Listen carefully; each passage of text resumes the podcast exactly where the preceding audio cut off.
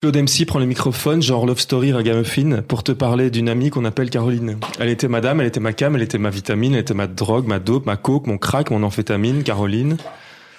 Ouh, Ça, ma- ça marche aussi pour être check micro. ça marche. C'était MC Solar. C'était MC Solar. Et ça, ça, ça reste entre nous. Non, Non, ça, non, non, on le ça- vend au Patreon. On fait un. On le vend en NTF, en Ouais, c'est ça. un- un- C'est quoi, c'est NTF, le nouveau truc NFC. NC. Non, non, tu vois, maintenant, il y a un truc... euh, Un ça- certificat euh, blockchain pour les. Oui, c'est ça, digitales. les œuvres digitales. les Numérique, numérique, on peut plus dire. Ça, j'ai pas suivi encore. Ah.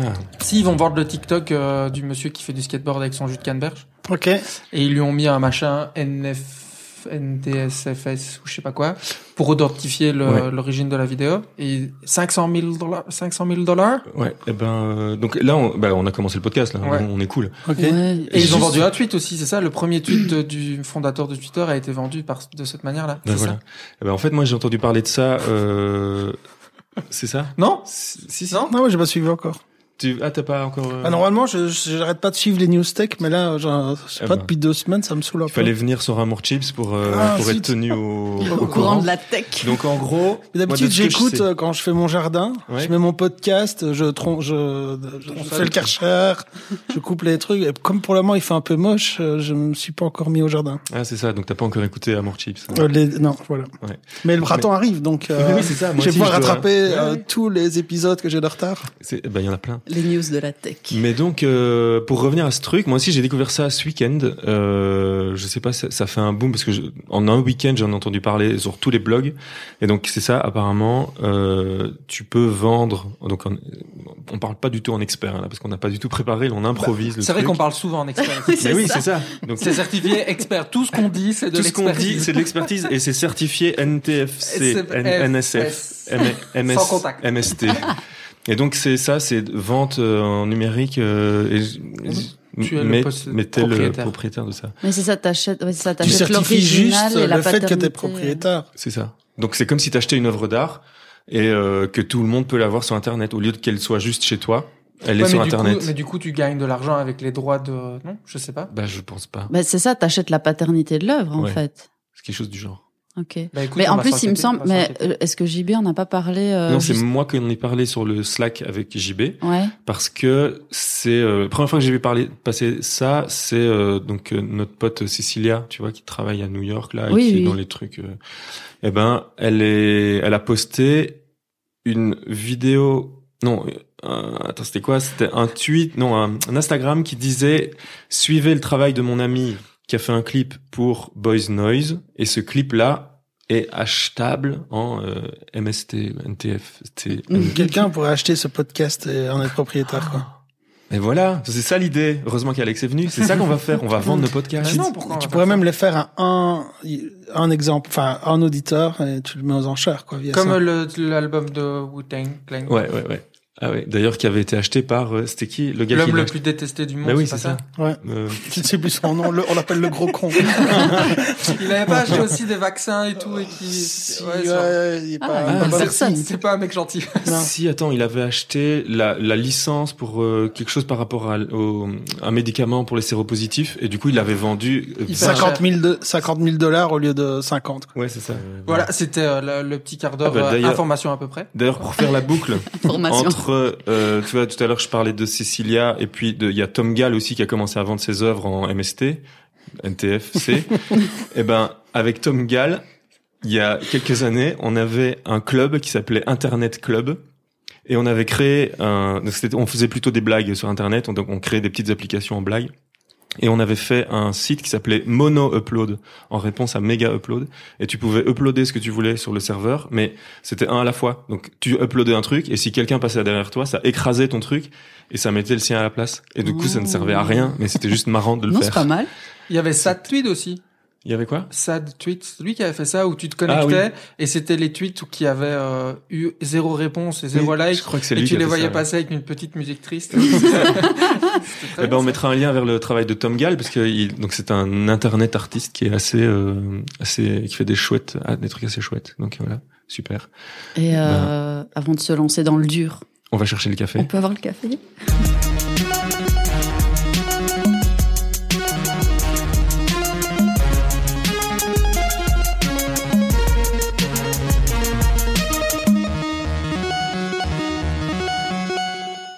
justement vu un reportage la semaine passée sur un mec qui sortait que des trucs inutiles sur Internet. Et que c'était devenu son, son, passe-temps.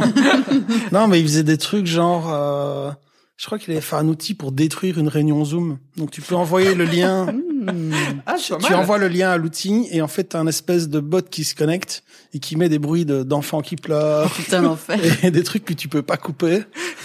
Et donc, quand t'en as marre d'être dans une réunion, bah, je crois que tu balances juste le, le lien et le bot se connecte et, euh, et détruit la réunion, quoi. C'est pas du euh, tout inutile. c'est et tu peux utile. choisir, non, c'est super utile. Et alors, tu peux choisir le type de bruit, donc enfant qui pleure, euh, marteau piqueur, et vraiment plein de trucs comme ça. Et bah, c'est, c'est, ouais, C'est bien. C'est bien. Ok. Faudrait que je retrouve le lien. Bah ouais, retrouve le lien, on le mettra dans la description. Mais Internet, c'est super. Bottom line, Internet, c'est super. Ouais, Il y a des mecs aussi dans une, je sais pas si vous avez vu passer ça. C'est, euh, ils ont une ferme avec des, des petites chèvres. Et tu peux, tu oui. peux pour euh, 5 euros, tu peux la connecter dans ta réunion Zoom. et tu veux faire une blague à tes copains de dire, hey, il y a une chef qui arrive. Et donc ils ont engagé des gens et ils, ils, ils ont rentré genre 100 000 balles depuis euh, le début du confinement parce qu'il y a plein de gens pour des anniversaires, des réunions Qui, qui Engage des connecte chèvres. qui connecte la chèvre et à un moment donné tout le monde fait ah trop mignon tout ça et ils sont ils se font des couilles en or avec leur euh, leur, Leur chèvre. chèvre. Bah, voilà. c'est comme le, le, le truc qu'on s'est bala- partagé sur Slack euh, du gars qui font ils font un zoom hyper important, hyper Ah sérieux. oui, oui, oui. genre des, des gars plutôt 60 ans, genre très très très très balèzes. Et il y a un gars qui se connecte sur Skype et sa fille qui avait utilisé Skype avant avait laissé le filtre petit chat. et donc il est en train de faire le zoom et c'est juste il est en filtre petit chat et il peut pas l'enlever et il y a une espèce de pseudo malaise. Mais surtout, ce qui est à Ah oui. mourir de rire, c'est qu'ils sont obligés de préciser I'm not a cat. Et il est calé dans son truc et à un moment donné, je pense qu'il se dit bon, foutu pour foutu, je vais continuer. Et donc il parle de sujets hyper sérieux. Je crois Mais que passe- ça. Non, mais en plus, je crois qu'il passe une audition. Il est devant son juge, je crois. Oui, c'est un truc de cours. euh, Mais c'est pas si c'est un cours ou je crois qu'il. Non, il non, de cours. Ah, euh, de court. De court, Court, oui, je ouais. trouve, oui. Court. The justice. De justice. Moi, tu réfléchis en anglais dans ta tête, Oui. hein, c'est ça. Mm. Mais oui. Bah voilà. Et euh, bah, ce qu'on va faire, c'est qu'on va dire euh, avec qui on est, parce qu'on entend ta voix, Alex. C'est Alex. Salut. On entend la voix, mais on ne sait pas encore. Donc, euh, bah, Ouais. mer- merci d'avoir euh, prêté ton temps pour euh, l'enregistrement de ce podcast. Euh, on dirait que je fais la fin, comme si On c'était pourra, fini. pas, on pourra pas te le rendre, malheureusement, mais Ouais, merci de je nous l'avoir quand vous prêté. voulez. Bah voilà, merci, salut. Et euh, donc Alex, bah, on va prendre le temps de parler de, de tout ce que tu fais parce que tu fais aussi un million de choses, mais euh, globalement tu es programmateur de festival, Ouais. plus euh, alors un peu tout le reste. Et euh, je pense que les sujets dont on parlera, enfin en tout cas nous les l'angle avec lequel on avait envie de parler, c'est surtout de la smart curation parce que je pense que t'es un peu, tu t'es un peu spécialisé dans cette Mhm. question-là. T'as vu comme j'ai plombé l'ambiance d'un coup? Ouais. Au début non, on non. riait et tout, et maintenant c'est juste que j'ai presque plus de café déjà. Mais non. Je peux remettre chauffer de l'eau. Non, euh, Et, bah, euh, effectivement, c'est via les festivals euh, et la programmation de festivals que j'ai que j'ai commencé. Mais, Euh. Et justement, raconte un peu le, le, le début, parce que moi je la connais l'histoire, mais et je- c'est toujours moi, un peu je fais le, je fais l'auditeur crédule. Je ne te connais pas du tout. Qui es-tu? D'où viens-tu? Ah bah je suis euh, juste un gars de la région euh, liégeoise qui a 16 ans euh, s'est rendu euh, à Dour. Non, d'abord j'ai fait euh, mon premier festival c'était Werther quand même. C'était 97. J'ai vu Daft Punk en live. La tournée live de Daft Punk où ils jouaient les morceaux live. Non, euh, c'était vraiment mon premier festival. Et puis après, je suis allé. Non, c'était avant ça. C'était 95 avec. Euh... Bon, si je commence par là, on va ça va vraiment prendre des heures. Je vais accélérer. De toute façon, Mais on a avec, plein de temps. hein, donc, avec. Jeff Buckley, euh, mon premier pogo d'Offspring à 12 ans, euh, ne sachant pas ce que c'est un pogo, à me faire défoncer par des, des gros gars, etc. Et puis après, je suis allé au Puckle Pop, je crois, l'année d'après. Et puis je suis allé à Dour, et là, j'étais dans la file du camping et, et j'ai vu le truc, je me suis dit, bah, ça, c'est, vraiment mon truc, quoi. Euh, j'adore ce festival, la diversité musicale, l'ambiance, l'esprit des gens. euh, La boue. euh, tout. Il y avait pas de boue cette année-là. Il faisait assez chaud. J'avais pas de thune d'ailleurs, donc euh, j'ai, ce que j'avais pris comme thune a duré plus ou moins une journée. J'avais pris un peu des grannies dans l'armoire de, de ma mère. Et euh, j'ai bouffé des grannies pendant trois jours. Et le samedi midi, j'ai craqué, je suis rentré. Ah Je- je- j'en pouvais plus. En plus, j'avais pas de copain. Ah, qui était venu avec-. Bah, j'avais un copain qui était, sa mère avait plus ou moins dit OK pour venir avec. Non, mais il avait le droit de venir genre deux jours, mais tu sais, quand on avait que 14 ans, euh, envoyé à Dour, euh, donc je me suis retrouvé à un moment donné, euh, puis c'était une année de canicule, donc il distribuait de, de l'eau, etc., donc j'avais quand même à boire, c'était pas mal. Enfin bon, bref, je suis tombé complètement euh, amoureux du, du festival, je me suis dit, bah ouais, c'est ça, c'est ça que je veux faire. Euh, et alors, euh, j'ai commencé à tout faire pour travailler pour ce festival-là. Et donc, à 17, 18 ans, non, j'avais un webzine à l'époque, euh, qui s'appelait euh, Nameless, qu'on a lancé en 98 avec toute une bande de copains, dont toi, euh, Oui. d'ailleurs, Dont moi. dont toi.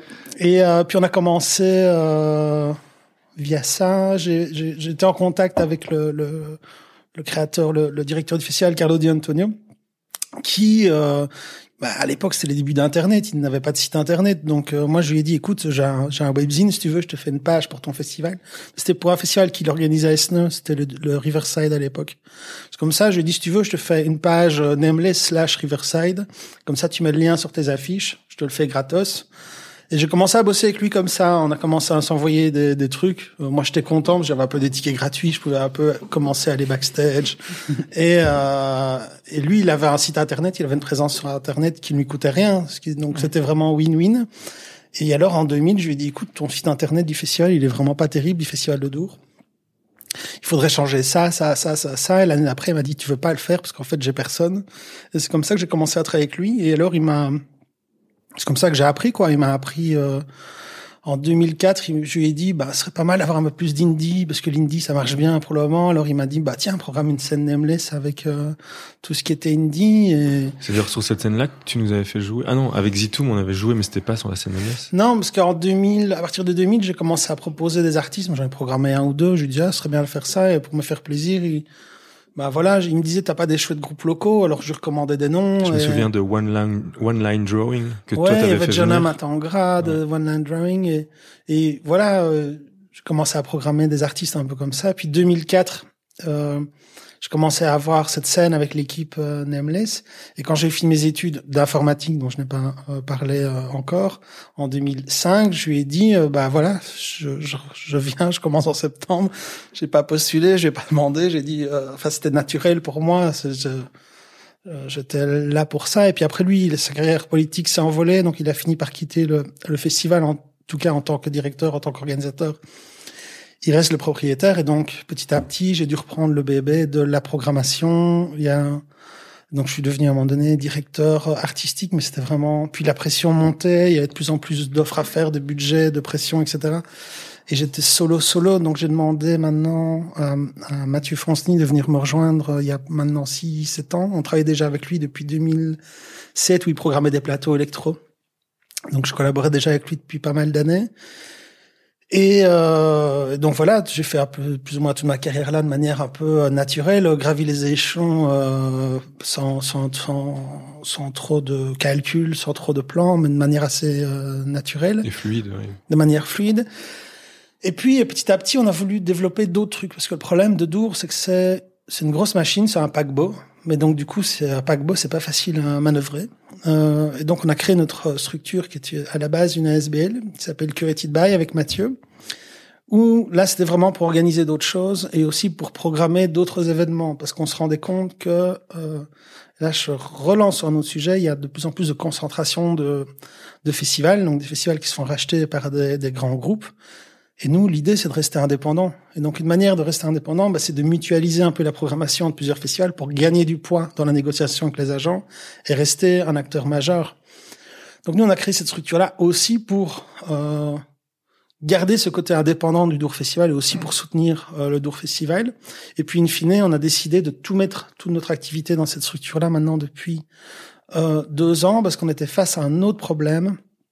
C'est que euh, organiser un gros festival, c'est beaucoup de taf pendant six mois Mhm. et euh, enfin pour, pour beaucoup de personnes. Donc l'équipe grandit normalement au mois de mars. Là, on passe à 10-20 euh, dans, dans l'équipe sur une année, euh, je veux dire euh, normale. Et l'hiver, on est euh, 4-5 à, à, Oui. à travailler.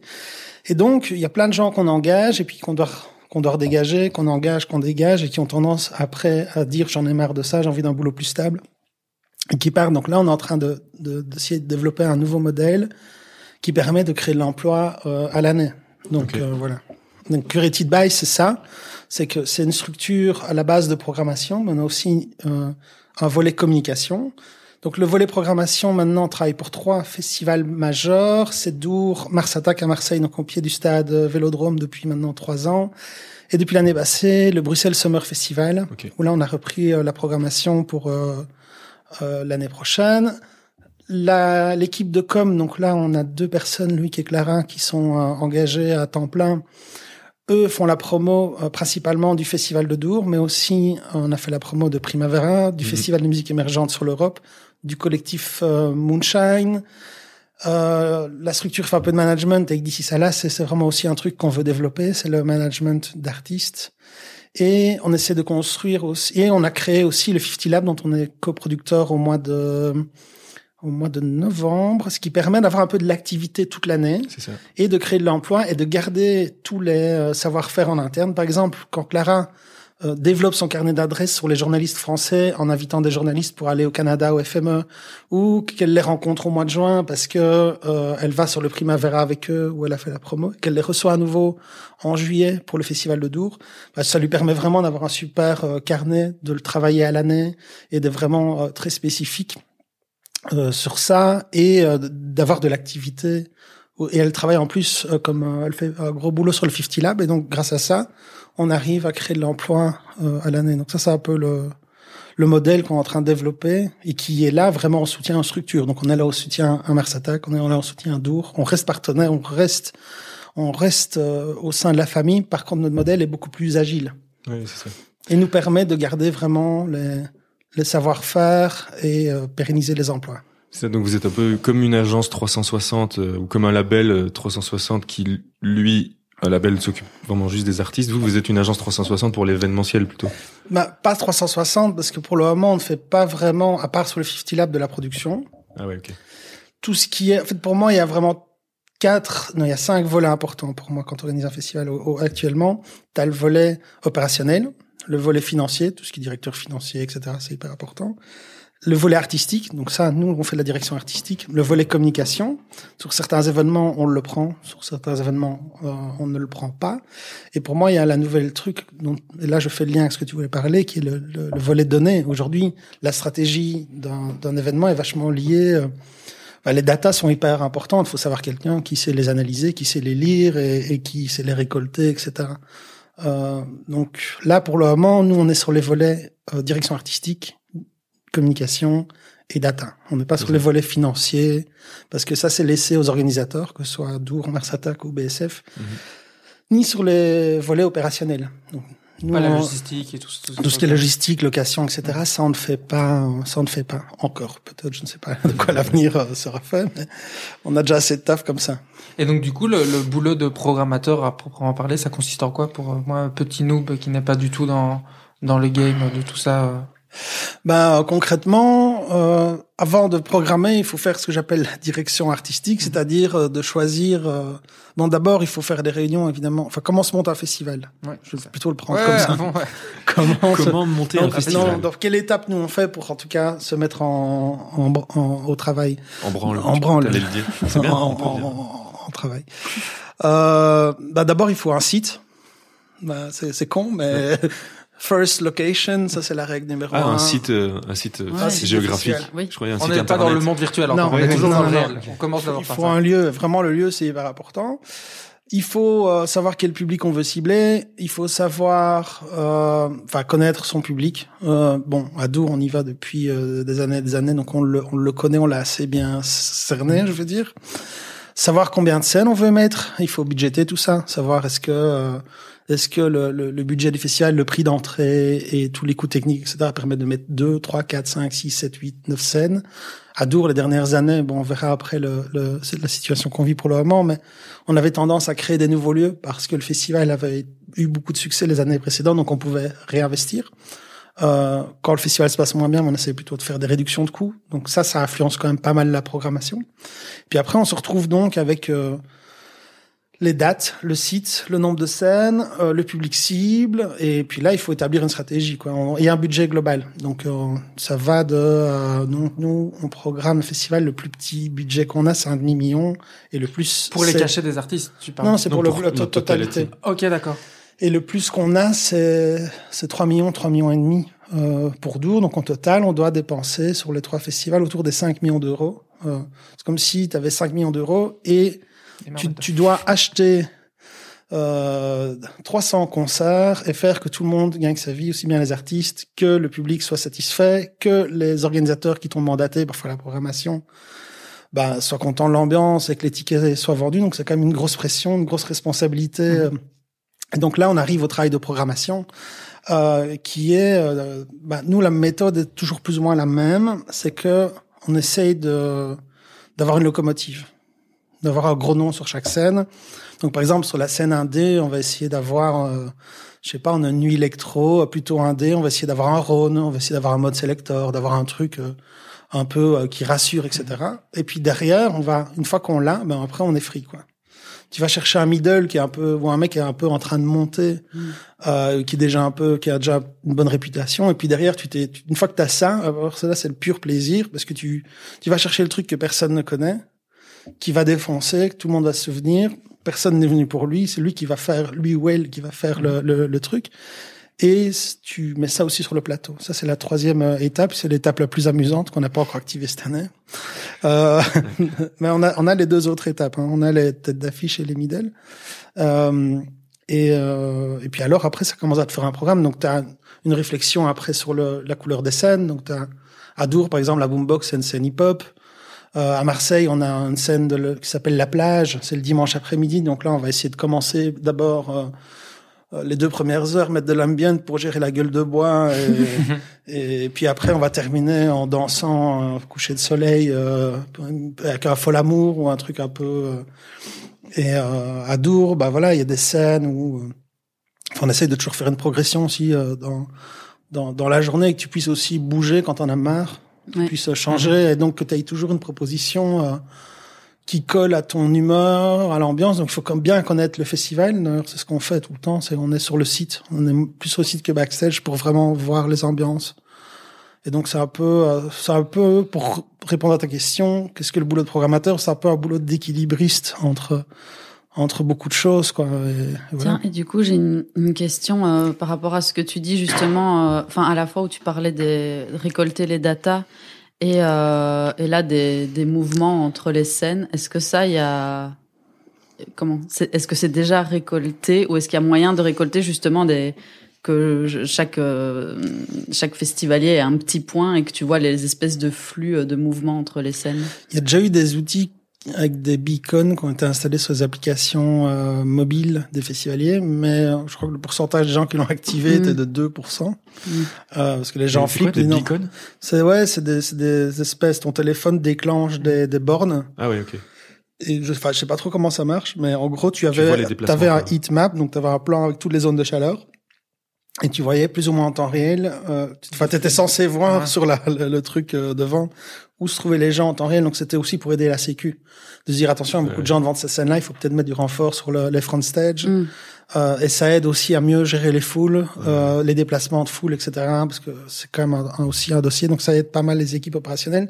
Donc c'est plus utilisé par ça euh, pour, pour ces services-là pendant le festival, mais ça n'a pas vraiment bien fonctionné. Euh, moi, quand je dis data, euh, si tu es au bar, à l'époque où il y avait des bars, euh, et que tu croises un copain et que tu lui dis, euh, je croise Damien, je dis, tiens, qu'est-ce que tu as écouté de bien la semaine passée? Tu récoltes de la data, il n'y a pas besoin que ce soit technologique Ouais, ouais. pour que tu récoltes de la data. Donc moi, comment est-ce que je récolte de la data? Bah, Je suis dans le public, j'écoute ce que les gens disent, Mhm. euh, euh, aussi bien à l'urinoir que dans à côté de la, la, la console. Je suis là de manière anonyme et je récolte beaucoup de data euh, comme ça. ça- Puis à la, au visu aussi, tu sais bien si tu t'es si t'as 10 mecs devant la- l'artiste et que t'es dans un chapiteau de 8000, tu dis que t'as peut-être ouvert le chapiteau un peu trop tôt. et T'as pas besoin d'avoir un truc super technologique pour te prendre euh, pour te prendre une veste. Et dans le sens inverse, quand t'as un chapiteau qui est surbondé et qu'il y a deux fois plus de personnes qui veulent rentrer dedans, bah, tu vois vite que tu aurais dû le mettre sur un chapiteau plus grand. Ouais, et- Donc ça, c'est de la data, quoi. tout ça, c'est de la data. Et la data, euh, les gens ont peur de la data, mais la data, elle est là. Je veux dire, le fait que le chapiteau est rempli, c'est, c'est, c'est, c'est, C'est une information. c'est une infor- En fait, la data, c'est juste de l'information. Ouais, euh, et donc aujourd'hui, on a beaucoup, beaucoup plus d'informations que ce qu'on avait avant, mais la, la, la formation a toujours é- été là, quoi. C'est ça. Et donc à la fin de chaque festival, vous faites une espèce de, de, de reporting entre vous sur ce qui a été, ce qui n'a pas été. Vous utilisez un petit peu toutes ces informations pour l'année d'après. Ouais, ouais. Bah, en fait, il y a trois. J'utilise pas mal le paramètre. Après, ça, c'est moi qui, c'est moi qui les mets en place. Ils sont discutables. En fait, euh, les gens sur l'application mobile, ils peuvent liker les artistes, ils peuvent les mettre en favori. Mm. Donc, tu peux déjà avoir un espèce de, de top euh, 100 des artistes qui étaient les plus attendus. Ah, parce que vous, vous avez, euh, enfin, ça, ça push vers vous les, ce que les gens. euh, Tout ce que tu likes sur le site internet ou l'application mobile, Il y a une Ah, appli, tu euh, il y a une appli de sur l'application du site. Tu festival. sais, quand tu vas en festival, t'as ton application et tu Oui, oui, d'accord, mais je pensais que la- je pensais pas que la- l'application renvoyait après vers vous de la donnée. Je pensais Si que on fait un export, on peut savoir que euh, quels étaient les artistes les plus attendus. Enfin, pour quel artiste les gens sont venus. Mm. c'est ça. Par contre, ce qui est très intéressant, c'est de leur demander a posteriori, faire le sondage, et dire quels étaient vos concerts préférés. Ah oui, c'est ça. Parce que quand tu mets les deux données en parallèle, Non, c'est pas la même chose. tu peux te forcément. dire, putain, lui, et alors après, tu calcules un ratio. Tu veux dire, putain, lui, il était pas du tout attendu, et, et cet artiste-là a, a vraiment euh, euh, cartonné. Et dans le sens inverse, on a peut-être mis beaucoup d'argent sur quelque chose euh, qui était finalement pourri, euh, et qui c'est pas ça que les gens retiennent. Donc ça aide aussi après à prendre des décisions peut-être plus justes sur la manière de dépenser le budget, l'équilibrer, etc.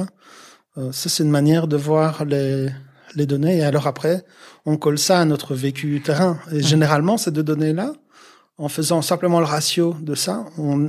et ce que je fais généralement, c'est que je sors tout le line-up du festival, tout le programme, et alors je mets la taille de l'artiste selon euh, l'attente qu'il avait euh, avant, et le ratio, ça devient un truc de couleur. Donc quand c'est vert, c'est que le ratio était bon. Quand c'était rouge, c'est que le ratio était pas bon. Et quand le ratio est vraiment pourri, ça barre l'artiste. Et donc je me Genre, il est retrouve. blacklisté, quoi. Il est blacklisté, donc ça me fait un espèce de tableau où j'ai euh, Tu peux avoir des gros trucs verts ou des. où je vois, putain, cette scène-là, elle est, j'aime pas parler comme ça, mais c'est, c'est, c'est carton, elle est rentable, on dépense pas tant que ça et c'est super attendu, les gens sont, viennent pour ça et, et d'autres trucs où on se dit, putain, là-dessus, ça fait quand même trois ans que on est dans le rouge, ah, qu'on dépense beaucoup d'argent pour ça, c'est peut-être mieux qu'on réduise ou qu'on supprime cette partie-là et qu'on réinjecte l'argent. Et là, on revient sur le boulot de direction artistique. Euh, et donc, ça aide à mieux optimiser les, les, les, les budgets. Quoi. Et donc, le budget de Dour, tout complet, c'est 3 millions. Euh, pour l'artistique uniquement. hein. Le Ah oui, budget oui. complet de 15, plus, plus de, plus autour Ok, de 15 millions. d'accord. Donc, quand tu parlais des budgets tout à l'heure, c'était vraiment pour la partie artistique. Ouais, c'est nous, c'est la partie que nous on dépense pour, ach- pour euh, acheter euh, Ouais, des ouais, artistes, Des artistes. pour acheter des prestations d'artistes. J'aurais dit quand même plus. Je sais pas pourquoi. Ben, c'est vrai que Comparé euh, à d'autres, j'ai l'impression que d'autres festivals d'une aussi grande ampleur dépensent plus d'argent.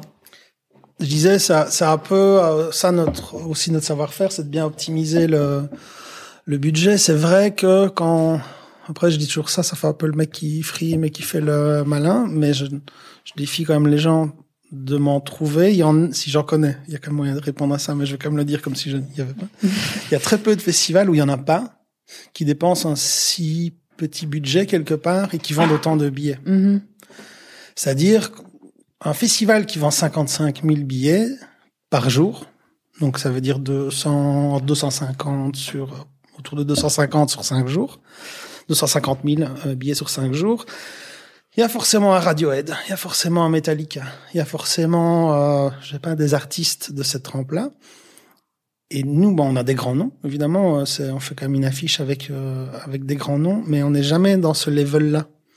Et on arrive, euh, c'est vrai, à vendre beaucoup de billets sans devoir aller rentrer dans ce jeu-là. Et donc, quand on va trouver les gros agents en Angleterre, dans les grosses agences, et ils disent, euh, t'as quoi comme tête d'affiche? Euh, C'est quoi ton budget pour une tête d'affiche? Tu leur dis, euh, bah nous, on vend 50 000 billets jour sans aucune tête d'affiche euh, de ce que toi tu appelles tête d'affiche. Donc, j'ai pas besoin de, j'ai pas besoin de toi. Donc, qu'est-ce- qu'est-ce- enfin, Il y a la, discussion, la discussion commence toujours mal. et, et, et en même temps, euh, je suis toujours obligé de leur dire quoi. Si c'est pas forcément, il n'y a pas qu'un modèle. Quand tu construis quelque chose, tu peux, tu peux créer un modèle, euh, un modèle différent. Et vraiment dur, c'est ce qu'on a réussi à faire. On a réussi à, à créer un modèle qui est viable grâce au travail de toutes les équipes et, euh, tout le monde était important dans un festival. C'est un, un travail d'équipe. Euh, tout le monde fait bien son taf euh, sur ça. Et c'est vrai qu'on a réussi à bien trouver un modèle pour bien optimiser le budget et bien communiquer ce qu'on fait au public. C'est ça la difficulté. C'est quand tu fais une affiche si euh, compliqué à lire parce que tu as 250 noms. Mm. Donc déjà tu fais le poster, comment tu communiques sur ça. Euh, en plus tu veux une, espèce d'équité entre les artistes, donc tu les mets par ordre alphabétique, donc c'est pas forcément toujours le plus euh, Vendeur. le plus vendeur, etc. Mais nous c'est aussi important de dire aux artistes. euh, Il y a une époque tout le monde était à la même taille, mais là c'était vraiment pas vendeur. Donc là maintenant on fait trois blocs. Ouais. Donc il y a les tout grands, les middle et les, et les petits.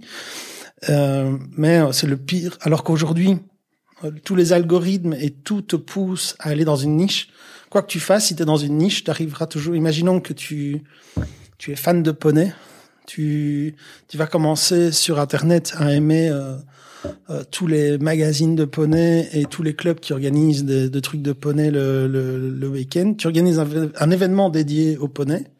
Tu cibles un peu tes publicités. Tu vas très vite pouvoir toucher cette communauté Mhm. qui aime euh, le poney. Euh, et tu vas pouvoir te développer. Et des gens vont dire ah super ils aiment magazine poney machin. Alors que quand tu fais un, un événement qui a 8 9 publics cibles parce que chaque scène a son caractère quand tu essayes de faire du ciblage et de communiquer sur un ensemble et pas que sur une niche bah c'est très peu lisible. Et quand tu ne communiques que sur la, niche tu dis bah on va faire on, on va présenter notre affiche reggae euh, tu fais un poster avec l'affiche reggae bah t'as toujours un festival reggae qui a une affiche reggae qui est meilleure que toi parce qu'ils ne font que du reggae donc t'es toujours moins bon que celui qui ne fait que ça Ouais, ouais, ouais. euh, et donc, euh, ça, c'était un peu la difficulté euh, pour le modèle de Dour. Mais par contre, il continue de fonctionner parce que on, ce que je me rends compte, c'est qu'on essaye de mettre les gens dans des cases, mais en fait, ils n'ont pas tellement envie d'être dans des cases. Donc, euh, c'est beaucoup plus facile de communiquer euh, et de faire de la promotion et de d'envoyer les gens, les mettre dans une catégorie parce que ça permet de faire de la vente, faire plus facilement de la promotion. Mais en vrai, quand tu parles aux gens, ils écoutent de plein de trucs. Ils en ont, ils sont pas forcément dans la case, dans une seule case. C'est Et- et- Ouais, donc concrètement, ça veut dire que c'est plus facile de faire, prendre des exemples de festivals, la com du Grass Pop Metal Meeting euh, Mm. avec des dragons et des chauves-souris, parce qu'on pense Attention que les le mecs cliché. qui- Ouais, non, non, parce qu'on pense que les mecs qui écoutent du métal, ils aiment bien les dragons et les chauves-souris, que de faire de la communication et de cibler des gens pour Dour qui se veut justement plus éclectique. En gros. Oui, et puis euh, et puis il y a ce, ce- ce- les gens qui te disent euh, qui n'y causent rien en festival et qui regardent juste les têtes d'affiche, bah, ils vont peut-être pas forcément choisir Dour parce que c'est Mhm. pas les, les plus grandes d'affiche, mais tu viens pour l'expérience, tu viens pour le truc en plus, tu viens pour Mais le reste, ouais. mais comment est-ce que tu le communiques face à quelqu'un? Et alors tous les gens qui sont déjà venus, bah ils, ils sont bon, ils ont Convaincus. compris, Mais ils sont c'est c'est ce convaincus. que j'allais dire. Évidemment, il y a, il y a toute une part du travail de faire grossir le public. Mais euh, ce que j'ai l'impression avec Dour, c'est qu'il y a une forte fidélité aussi d'un. Il y a quand même un public de base assez fidèle où, où finalement, enfin, je, je- enfin, je veux dire, c'est dans l'agenda des gens avant même que l'affiche soit sortie de cette année. On va à c'était, je Dour. pense, la réussite des dernières années. Et euh, c'est de, en fait, toute une époque. Dour avait une mauvaise réputation pour son accueil. C'était il y a une quinzaine, quinzaine d'années. Mm. Euh, et donc, il y a beaucoup de gens qui disaient putain, Dour, c'est plus de mon âge, etc. Parce que c'est un peu une Je épreuve, quoi. Est-ce que Ouais, je parce l'ai qu'il n'y a dit? pas d'hôtel. Peut-être je l'ai dit. Il y a, c'est parce que euh, il y a pas d'hôtel tout près, etc. Et puis au niveau de l'infrastructure, il y a eu beaucoup beaucoup d'évolutions. Il y a maintenant tout ce qui est glamping. Il y a moyen de de, de louer des trucs et de dormir de manière un peu euh, convenable, etc. Le glamping Ouais. Ouais, c'est du camping Ah, un peu... camping glam. Ah ouais, Ouais, ouais. camping glam. Gl- Glamping. Ok. Est-ce que c'est pas contre l'esprit festival le glamping C'est du camping de vieux. C'est C'est camping de Donc pour les gens de 65 ans comme toi, c'est au Oui, top. c'est parfait. Ah oui, parce que la blague récurrente dans ce podcast, c'est que j'ai 65 ans selon, euh, selon Benja, selon Banjo. T'es vacciné alors Non, change pas de sujet. Après, on y viendra après On au sujet de la vaccination. Euh, donc ouais, avec le glamping, etc. Donc là, on a réussi à faire revenir des gens qui pensaient. Alors d'abord, ils viennent pour un jour et puis euh, ils font la fête, puis ils dorment dans leur bagnole et ils repartent le lendemain. Puis l'année d'après, ils se disent, je vais faire deux jours, et je vais prendre une tente. Et là, on est à l'étape où ils se disent, putain, la prog est tellement bien, je m'éclate tellement avec les jeunes, j'ai l'impression de, de- que c'est comme avant, c'est juste dans la tête. euh, Damien est tout content, il va Et- se dire, et- ouais, et donc, euh, je sais pas, en plus les gosses, ils commencent à avoir 15 ans, ils n'ont plus besoin de s'en occuper, ils sont passés à l'étape où euh, l'étape d'après où quoi, ils en peuvent fait. Ils viennent revenir et ils mettent les gosses, voilà. Donc, et donc on a réussi à récupérer en fait des gens qui venaient peut-être plus euh, à un moment donné. Et donc il y a cet équilibre-là. Par contre, le gros défi, c'est de convaincre les nouvelles générations. Mhm. Euh, Dour a réussi à faire ça en même temps. Cette, les, les jeunes ont envie de faire Dour, c'est une étape. euh, Quand tu as 18 ans, euh, euh, voilà, tu, tu, tu, tu quittes euh, le secondaire et tu, tu, tu fais un vrai festival, quoi. Je veux dire, tu vas, tu vas, C'est vrai, il y a un truc comme tu ça. vas à Dour, Mais quoi. je me demande parce que je, je ne- j'ai passé un cap dans ma vie, ça y est, je suis passée de l'autre côté.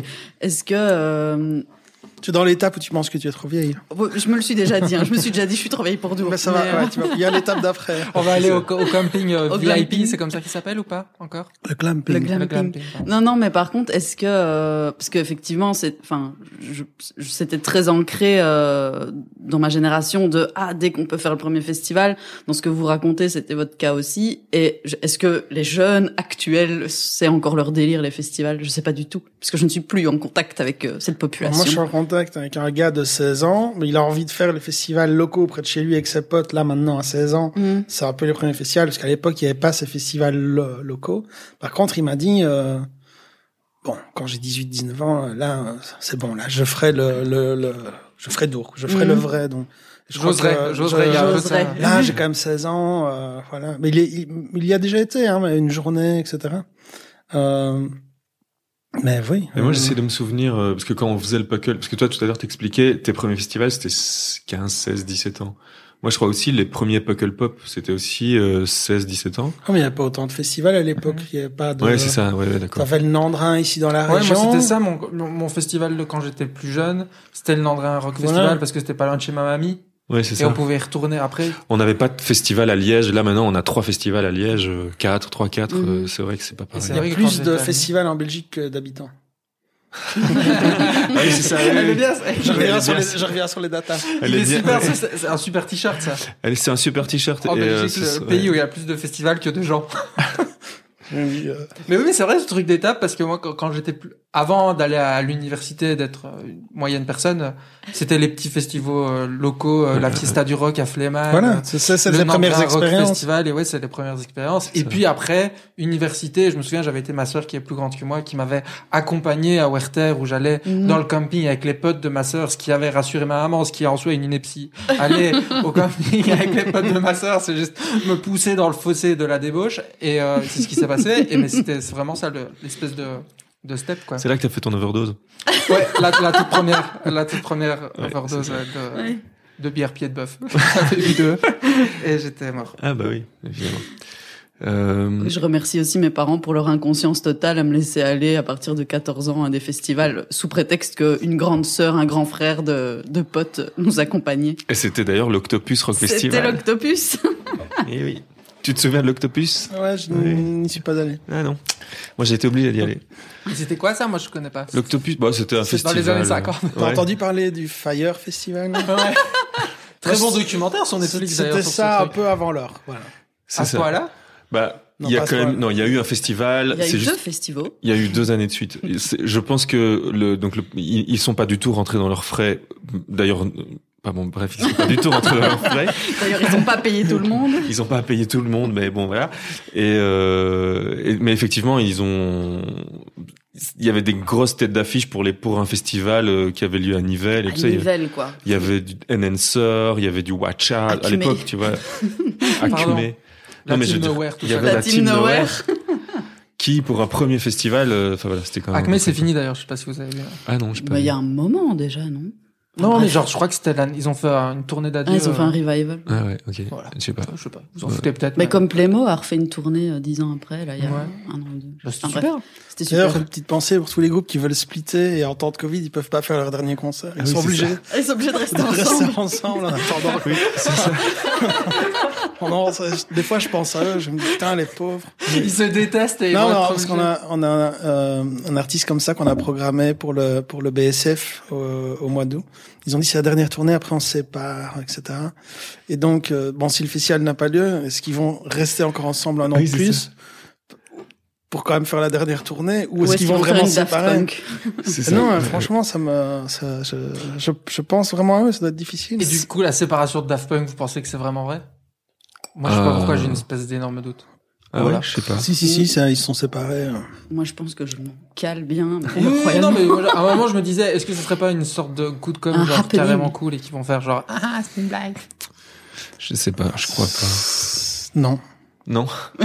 Toi, t'as tes sources, tu sais que c'est J'ai mes sources. Non, je sais que le, bah, de ce que je sais, c'est que Thomas Bangalter, il veut vivre à, à Paris. Il en a marre de faire les allers-retours entre sa meuf qui est dans le cinéma et, Ouais, et etc. Avec les gosses qui grandissent. Je crois que c'était pas euh, super évident. Et puis je crois qu'ils faisaient chacun des prods solo pour des artistes. Euh, et qu'à un moment donné, c'est vrai qu'à partir du moment où c'est très compliqué dans les déplacements et que tu as envie d'une vie de famille, j'imagine que le Covid a aussi aidé. Pour ça, c'est ma théorie qui ne repose que sur mon feeling, mais j'y crois. Voilà. Mais Puisqu'on Ouais. est de toute façon dans un podcast à peu près. euh, Oui, c'est ça. on On, peut faire toutes les théories qu'on veut. Ah, c'est bien ça comme euh, baseline, un podcast à peu près. Ou Massomenos. Ou quoi Más o menos. Más o menos. Ben voilà, super. Euh, attends, qu'est-ce que je voulais dire euh, Ah ouais, mais donc pour euh, revenir un peu aussi euh, à ces histoires de smart curation, Mhm. parce que donc on en a parlé vaguement au début, et peut-être maintenant là tu peux un peu peut-être préciser ce que c'est, parce que je sais que tu as aussi une newsletter sur la smart curation qui s'appelle Smart Curation. Un website. Il y a un, un website euh, qui, enfin voilà, tout, tout, tout un peu tout ton attirail de smart curation. ou- Bah ouais, donc ça c'est un peu l'histoire après euh, après Curated By, c'est que bah, je suis revenu un peu à mes histoires d'informatique où les deux sont un peu rejoints et donc j'en suis un peu là aussi. C'est qu'à un moment donné, je recevais jusqu'à 10 10 000 propositions d'artistes par an. Mm. Des agents qui t'appellent, qui te font des mails, écoute ça, c'est super, écoute ça, c'est super, écoute ça, c'est super. Et à un moment donné, on sature, quoi. On doit prendre des décisions, on est en contact avec tous les agents et on bosse avec 200 agents par an qui nous envoient des, des listes et des listes, plus tous les gens qui ont trouvé notre adresse mail et qui nous balancent des trucs. En fait, humainement parlant, il y a une époque, je répondais à tout le monde, j'étais un peu en mode Fugazi, euh, bon allez, euh, je respecte tout le monde, je réponds à tout le monde, mais alors après, ils pensent que t'as intéressé, et alors ils, ils pensent qu'ils ont un pied dans la porte, et alors après, ils te relancent toutes les 10 minutes. Et ça va, t'as as vraiment bien aimé, alors après, ils s'attendent à ce qu'on fasse une review, etc. En fait, on arrive à un stade où c'est vraiment devenu... Euh, pas gérable, même si ça ça correspond pas à ma manière de vouloir travailler, de ne pas répondre aux gens. je- on arrive à un stade où, on- où ce n'est plus raisonnable de le faire, sinon on ne sait plus faire notre boulot, Mhm. en fait. Et euh, et puis alors tu on, on te bassine. euh, il faut que tu écoutes ça. euh, Il y a telle date, euh, telle tournée est prévue pour tel artiste. euh, tel artiste a sorti son nouveau clip, machin. Tel artiste va jouer à tel festival. Tel artiste, tel artiste, et on te donne. Et à un moment donné, tu tu t'es gavé quoi. Tu arrives, tu tu arrives juste plus. Donc moi, je me suis dit, bah je vais faire une base de données où je fous juste toutes les données qu'on m'envoie. Euh, J'essaie d'automatiser un peu le truc. Ce qui veut dire, je me j'utilise un peu moins mon cerveau pour euh, choper de la donnée. Ouais, et je garde mon énergie plutôt pour aller écouter quoi pour euh, pour faire mon taf en fait. Mhm. plus que de gérer de la donnée. Parce que ton boulot c'est devenu gérer de la donnée. Donc j'ai essayé d'automatiser ça. Et donc c'est là que j'ai eu l'idée d'un outil qui s'appelle Booker qui prend toutes les données publiques, euh, qui prend un maximum de données publiques sur les artistes. Et en fait, il y en a pas mal. Donc, tu peux te connecter aux API de Spotify, récupérer euh, les, les top tracks, le nombre de la popularité Spotify, euh, euh, les artistes similaires. Il y, a, y a pas mal de données que tu peux récupérer via ça. Sur l'ASTFM aussi, l'ASTFM, c'est ce que c'est et c'est vieux, mais en même temps, il y a, y a un gros travail de la communauté pour taguer les artistes. Donc, euh, ça, j'y reviendrai après. Et puis, il y a des outils comme Benzine Town ou Soundkick qui reprennent aussi toutes les dates de concerts, qui les archivent aussi sous forme de base de données. Donc, mon idée, c'est d'abord de créer une grosse base de données mixant euh, tout ça.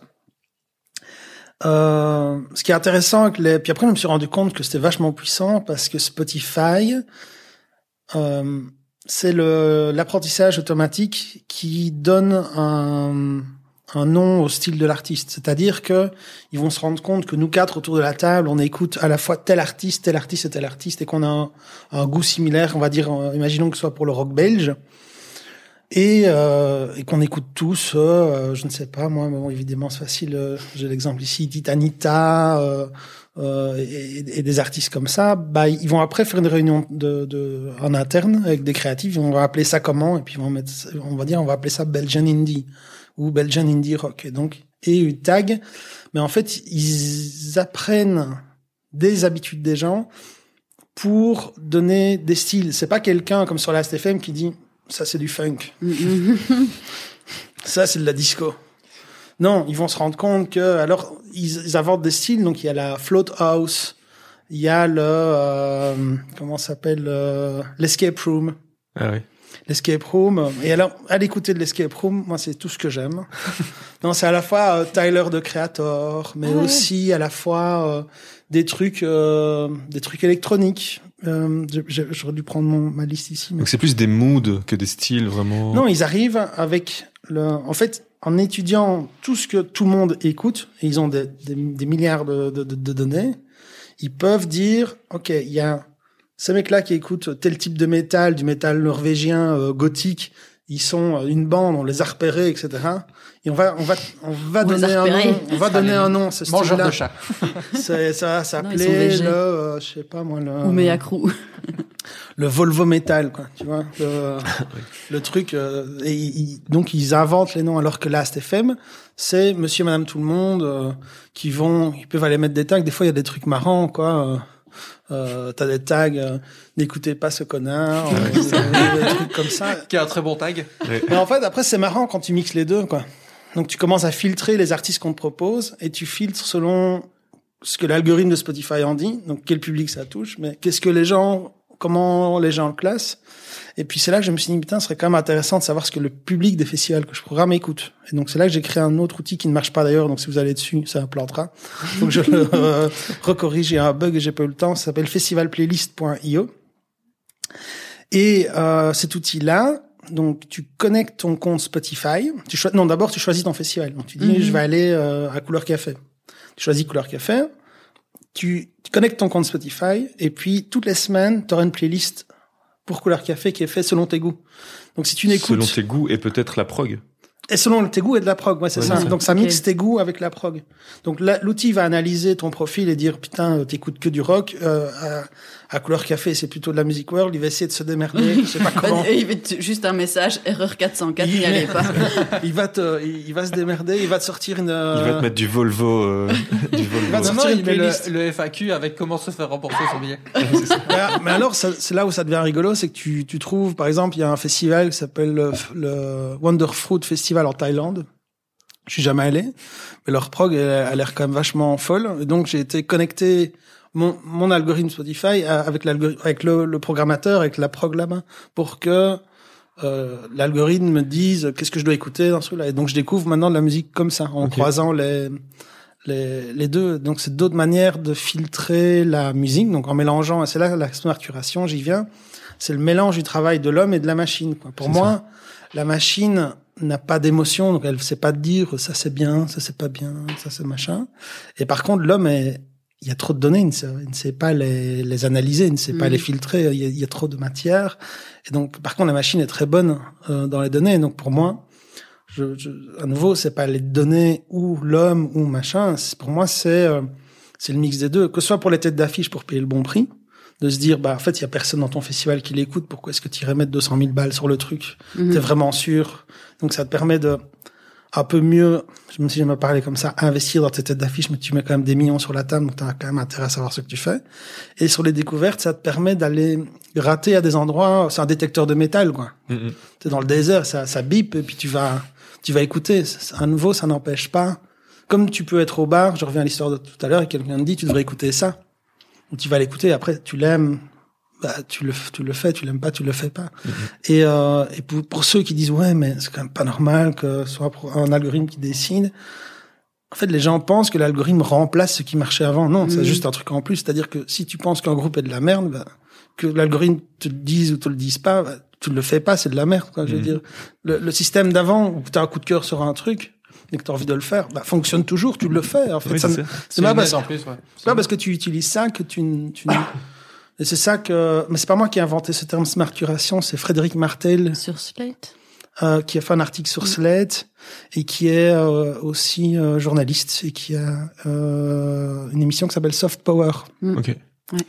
Et, euh, et c'est en lisant euh, son son bouquin la manière dont il expliquait aussi sur l'article de Slate que Qu'on tu as vu qu'on aussi mettra en lien dans la description parce qu'il est bien. que euh, que je que voilà je me suis dit non euh, voilà euh, tout le monde euh, enfin il y a beaucoup de gens qui sont euh, contre les data contre les algorithmes mais bah, c'est juste parce que tu comprends pas l'algorithme et moi non moi aussi je suis contre les algorithmes que je comprends pas Mhm. donc moi je me suis dit, plutôt que de me fier aux algorithmes de recommandation je vais faire moi-même mon propre algorithme qui me recommande mais au moins c'est comme c'est moi qui l'ai écrit je sais exactement comment il fonctionne et donc je sais après il y a des biais qui sont d'algorithmique et c'est toujours ce qu'on reproche aux algorithmes Mhm. mais comme c'est moi qui ai programmé c'est pour me conseiller moi Ouais. euh, je me m'auto-biaise, donc euh, il, il est totalement en accord avec moi. Mhm. Donc, euh, Oui, c'est ça. Et- Il y a toujours de l'humain dans un algorithme, hein, vu que c'est un humain qui le fait. Ouais. euh, C'est un truc Ouais. qu'on dit bah, beaucoup il m'éc- il m'écoute assez bien, euh, il fait exactement C'est ça. euh, ce que je lui dis. Et donc, du coup, grâce à cet outil Festival Playlist, j'arrive à récolter des données privées, donc les données du public de Dour. Donc, par exemple, tu as 4000 festivaliers à Dour qui ont fait leur playlist pour Dour, à qui je fais une playlist toutes les semaines, en fonction de la prog du festival. Ben, quand je vais sur leur compte pour leur créer leur playlist, je regarde ce qu'ils ont écouté sur la semaine. Ce qui me permet de voir en temps réel ce qu'ils écoutent de semaine en semaine. Donc, ça. si je crois ça avec les données publiques que je récoltais, plus les données privées, plus mon savoir-faire, plus le, les données terrain. Tu peux Plus- aiguiser et affiner la programmation. Ouais, et alors un autre exemple, je vais par exemple aller à, je sais pas, je vais aller au Eurosonic pour découvrir des noms. Je peux trier toute la liste de la prog d'Eurosonic par ce que les festivaliers à Dour ont écouté.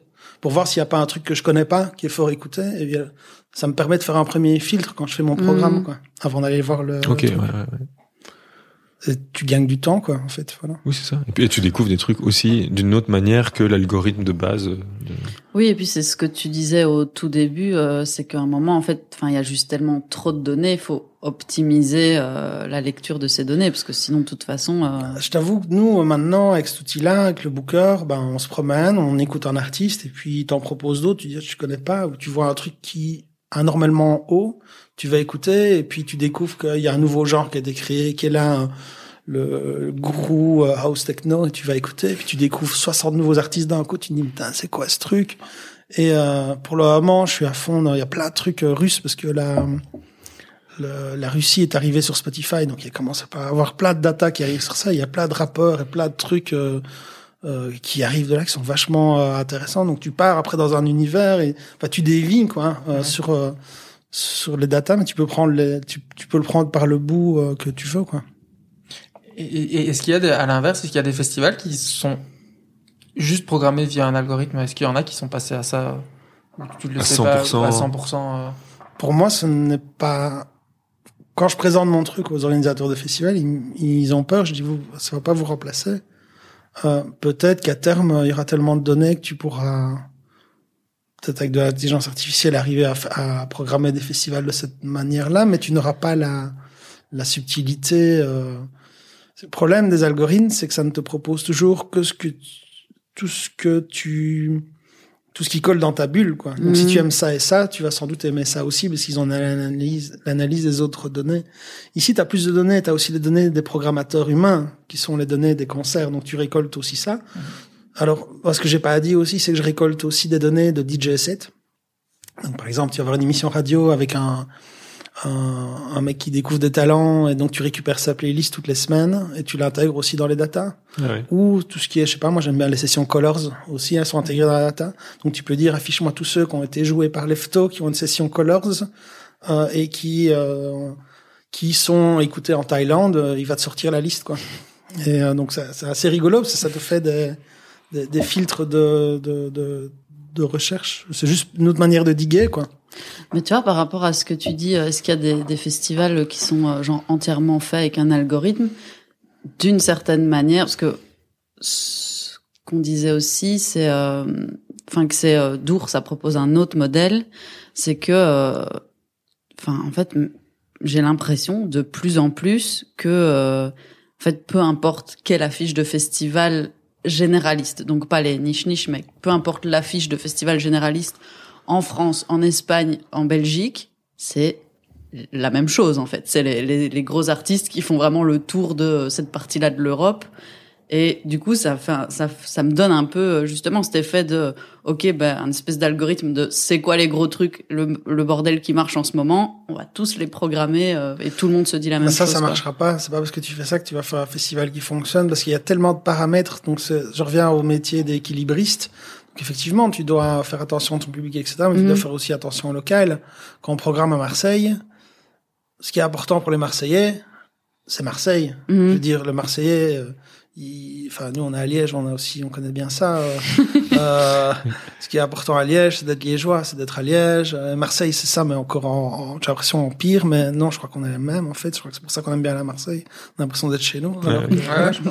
mais, euh, et donc, du coup, le, c'est les artistes locaux que tu mets, la manière dont déjà que ce soit des, des étrangers qui programment à Marseille, c'est c'est quand même toute une Mm. histoire. Et donc, euh, vas-y pour aller mettre tous ces paramètres-là dans l'algorithme, de dire attention, euh, l'ambiance de la ville, ce que le public attend, et tout ça influence aussi les choix. Il n'y a pas que les données financières, il n'y a pas que les données d'écoute, il n'y a pas que les données de popularité.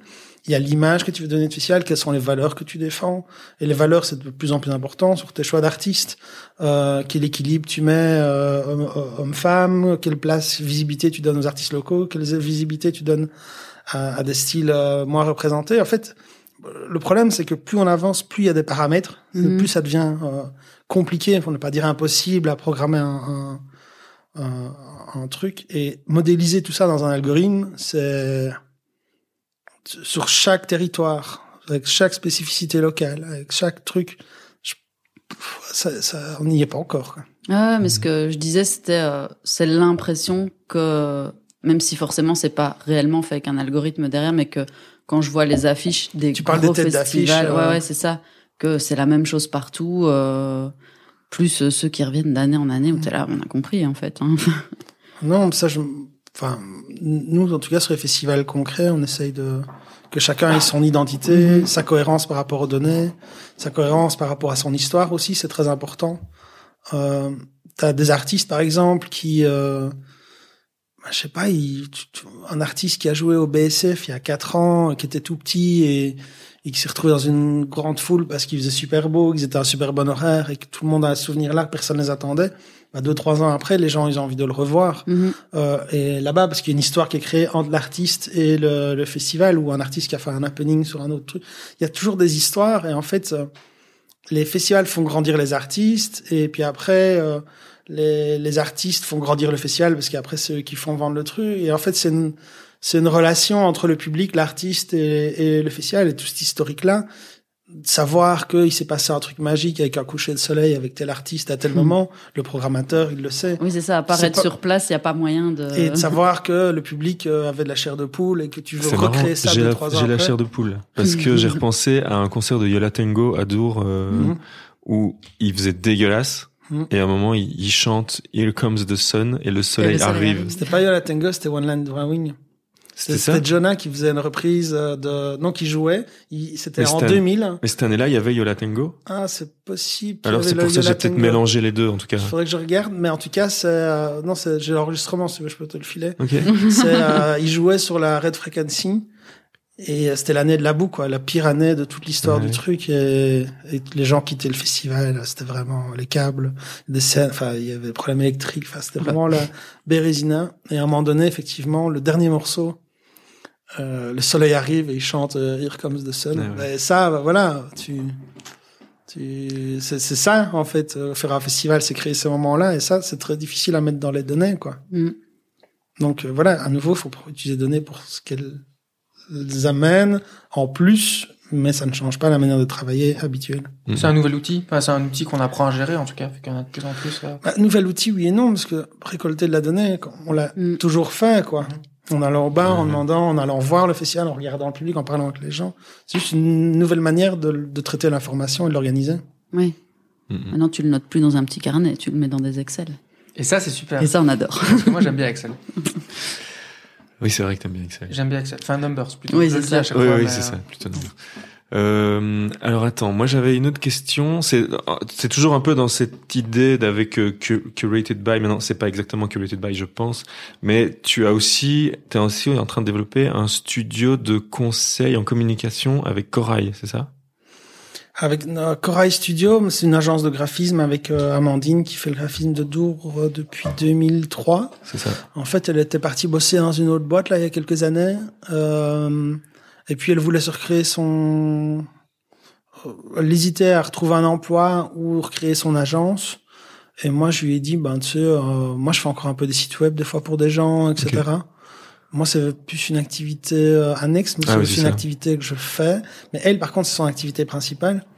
Et donc, euh, je lui ai dit, ben tiens, dans notre écosystème, ce sera intéressant aussi d'avoir euh, une agence de, de, de graphisme parce que quand on fait des événements, quand puis on crée des projets, quoi, on est en train de diversifier aussi bien pour pour Booker, on a aussi besoin de, de, en fait, on a besoin de graphisme dans tout ce qu'on fait. Mhm. Et euh, bon, il y a la partie créa, mais aussi la partie production. Bon, vous connaissez bien le boulot de production en termes de graphisme. C'est des encarts euh, en PDF, en noir et blanc, couleur, avec euh, des bords de coupe, pas des bords de coupe.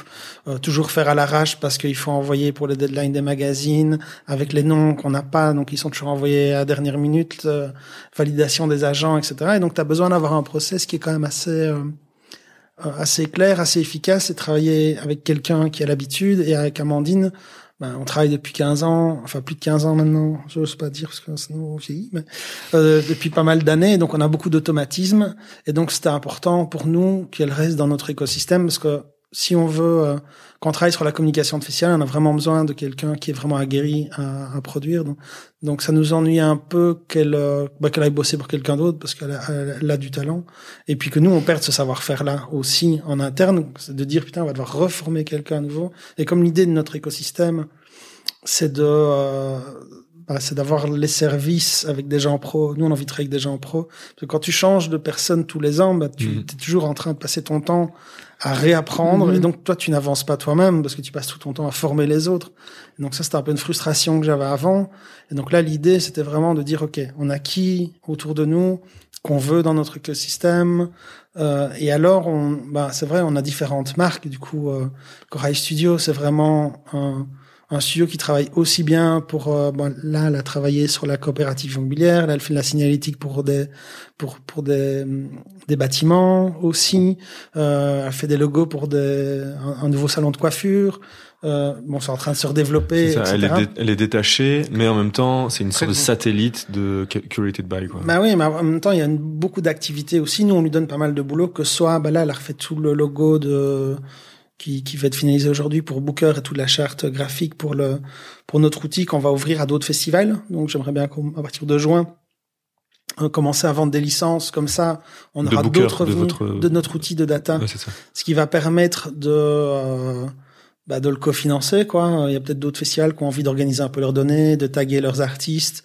Euh, le logiciel permet de faire des offres aussi, donc tant que ton offre artistique, ça génère tout le tout le, le pré-contrat ça envoie un petit mail euh, quand la deadline arrive à l'agent pour dire n'oublie pas que tu as une offre en cours donc, mhm. euh, ou le lundi matin tu as ton petit récap et donc ah c'est ça j'ai déjà reçu des mails alors de ça le lundi matin 9h salut tu as encore une offre en cours pour euh, je me souviens de ce mail oui effectivement. c'est une espèce de journal mais en fait qui te permet d'organiser un peu tes tâches etc donc ça ça peut être ouvert à d'autres. Le smart curation c'est en fait mon outil de promo de Booker parce que c'est difficile de parler de data actuellement parce que tout le monde anti-algorithme, etc. Donc, Donc Smart Curation, la newsletter Voilà, smartcuration.io, la newsletter, en fait, c'est une, manière détournée de faire la promo du, du Booker et puis de changer aussi un peu le bah, la vision sur les algorithmes. Les algorithmes, il n'y a pas qu'une manière de faire un algorithme. L'algorithme, il est pas bon ou mauvais. C'est pas.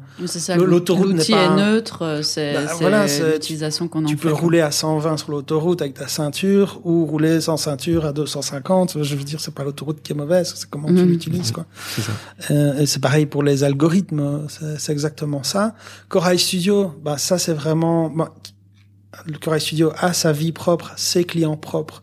Euh, qui permet d'avoir une activité à l'année. Sauf que sur cette période-ci, normalement, euh, pendant six mois, le studio switch que sur du service au festival, principalement pour faire tout ce qui est encart publicitaire pour les magazines, etc.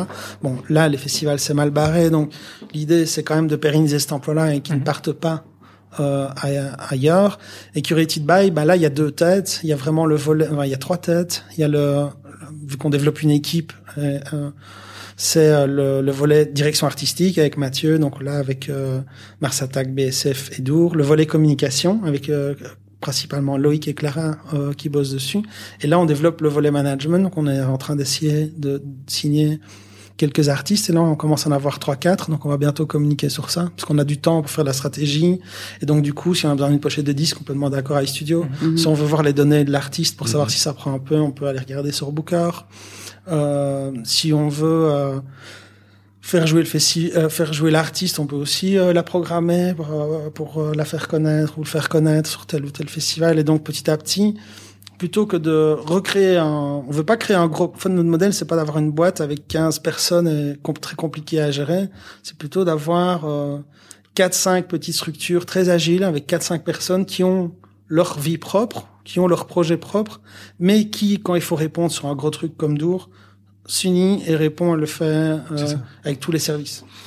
Et Donc, vous C'est êtes- comme des petits satellites qui, à un moment donné, euh, pour se Donc remettre c'est l'agilité dont tu parlais au tout début. c'est ouais voilà l'idée c'est vraiment pérenniser l'emploi être agile et aussi bah, répartir les les savoir-faire donc nous notre modèle c'est celui qui euh, a les compétences décide donc en faisant comme ça le, le, le studio en faisant comme ça l'équipe com l'équipe management etc il y a chaque fois des chefs de projet qui sont euh, différents et euh, c'est pas une c'est pas c'est pas une organisation avec euh, un Pyramidale, chef ouais. pyramidal euh, il y a quand même une espèce de hiérarchie parce que chaque projet a ça ou son responsable, mais et on crée chaque fois un binôme. Donc si jamais il y en a un ou une qui est malade ou qui qui qui est, qui est absente, etc. Il y a toujours quelqu'un qui peut suivre le, le- le dossier. Euh, mais tu peux être, par exemple, avec Mathieu, j'ai pris le lead sur BSF. Euh, lui, il a pris le lead sur Mars Attack. On est toujours en copie euh, Mhm. l'un de l'autre, donc on peut toujours suivre, se reprendre euh, l'un l'autre. Par contre, il y en a un qui, qui, qui gère le dossier pour qu'il avance. Et on fait ça sur tous nos... Donc sur le studio, c'est Amandine, évidemment, qui a le lead. Sur la partie com, euh, tout ce qui est digital media et digital content, c'est Loïc. Tout ce qui est relations presse à l'international, c'est Clara. Mais chaque fois, euh, avec un binôme. Donc, on essaie de monter un, modèle- un modèle... euh, ouais, c'est ça, euh, a- agile et en même temps... Euh, euh, qui, qui, qui peut être très efficace s'il faut répondre très vite sur un gros truc et qu'on doit bosser sur un, une- aider une grosse entreprise à faire un gros truc comme c'est le cas pour Dour. Eh ben on a en interne 6-7 personnes qui sont pros en graphisme, en IT, en communication, en direction artistique, en programmation et on peut fournir ces services-là de manière unifiée. Donc on peut faire euh, la charte graphique du festival, on peut euh, faire toute la direction artistique, on peut programmer les artistes dessus, on peut faire tous les encarts publicitaires, on peut appeler les journalistes pour euh, les diffuser et on peut en plus de ça rassurer les organisateurs en leur montrant un peu les datas et montrer qu'on a fait les bons choix. Mm, mm. Et donc on, on peut fournir tous ces services-là euh, de manière unifiée. Quoi. Et vous avez aussi une, euh, une antenne chaussette avec Ouais. euh, Ah, tu m'as volé ma reco de la Ah, fin. voilà. On me vole toujours tous mes trucs, moi. Ah oui. Bon bah alors on, on le garde pour la fin alors. On le garde Ah, pour la fin. c'est super. Bah donc je disais oui effectivement autour de Curated Dio, vous curated by pardon, vous avez aussi euh, une euh, vous, vous maîtrisez la chaussette. Alors ce n'est pas vous, parce que c'est vraiment le projet de, De Mathieu. de Mathieu qu'il a fait de son côté, mais on le soutient évidemment aussi. Euh, donc son projet de ch- chaussette s'appelle le Social Club. Euh, et le principe est assez simple. Il propose à un ou une artiste de dessiner ou de faire réaliser une chaussette qui est produite en France. Et euh, tu peux t'abonner, recevoir ta paire toutes les semaines. Donc là aujourd'hui j'ai mis les miennes, euh, c'est celle de Pomme. Et moi aussi, j'ai mis les miennes. Et alors, Ah euh, voilà il a mis. Et toi voilà. t'as mis Jean-Julien. Jean-Julien. Et alors celle de pomme, bah, on m'a toujours dit qu'il fallait pas mettre du bleu avec du noir. Et alors euh, du coup, à mon avis, on lui a dit aussi parce que du coup, il y a une noire et une bleue. Et donc déjà, on croit que t'as pas mis la même paire de chaussettes et en même temps, t'as mis deux couleurs. Donc ça, je crois que c'est un peu ça. foutu de la gueule des gens, mais en même temps, ça me fait rire. J'avais pas euh, remarqué qu'elles étaient de deux couleurs différentes. Si, et alors quand tu les mets, des fois, il y a des gens qui te disent mais t'as as mis une paire différentielle. Ah et c'est pour ça la solitude parce Et que c'est la la paire c'est la chaussette qui est toute seule C'est la chaussette qui est toute seule. Je pense que c'est ça son concept. Et euh, après, je vais pas.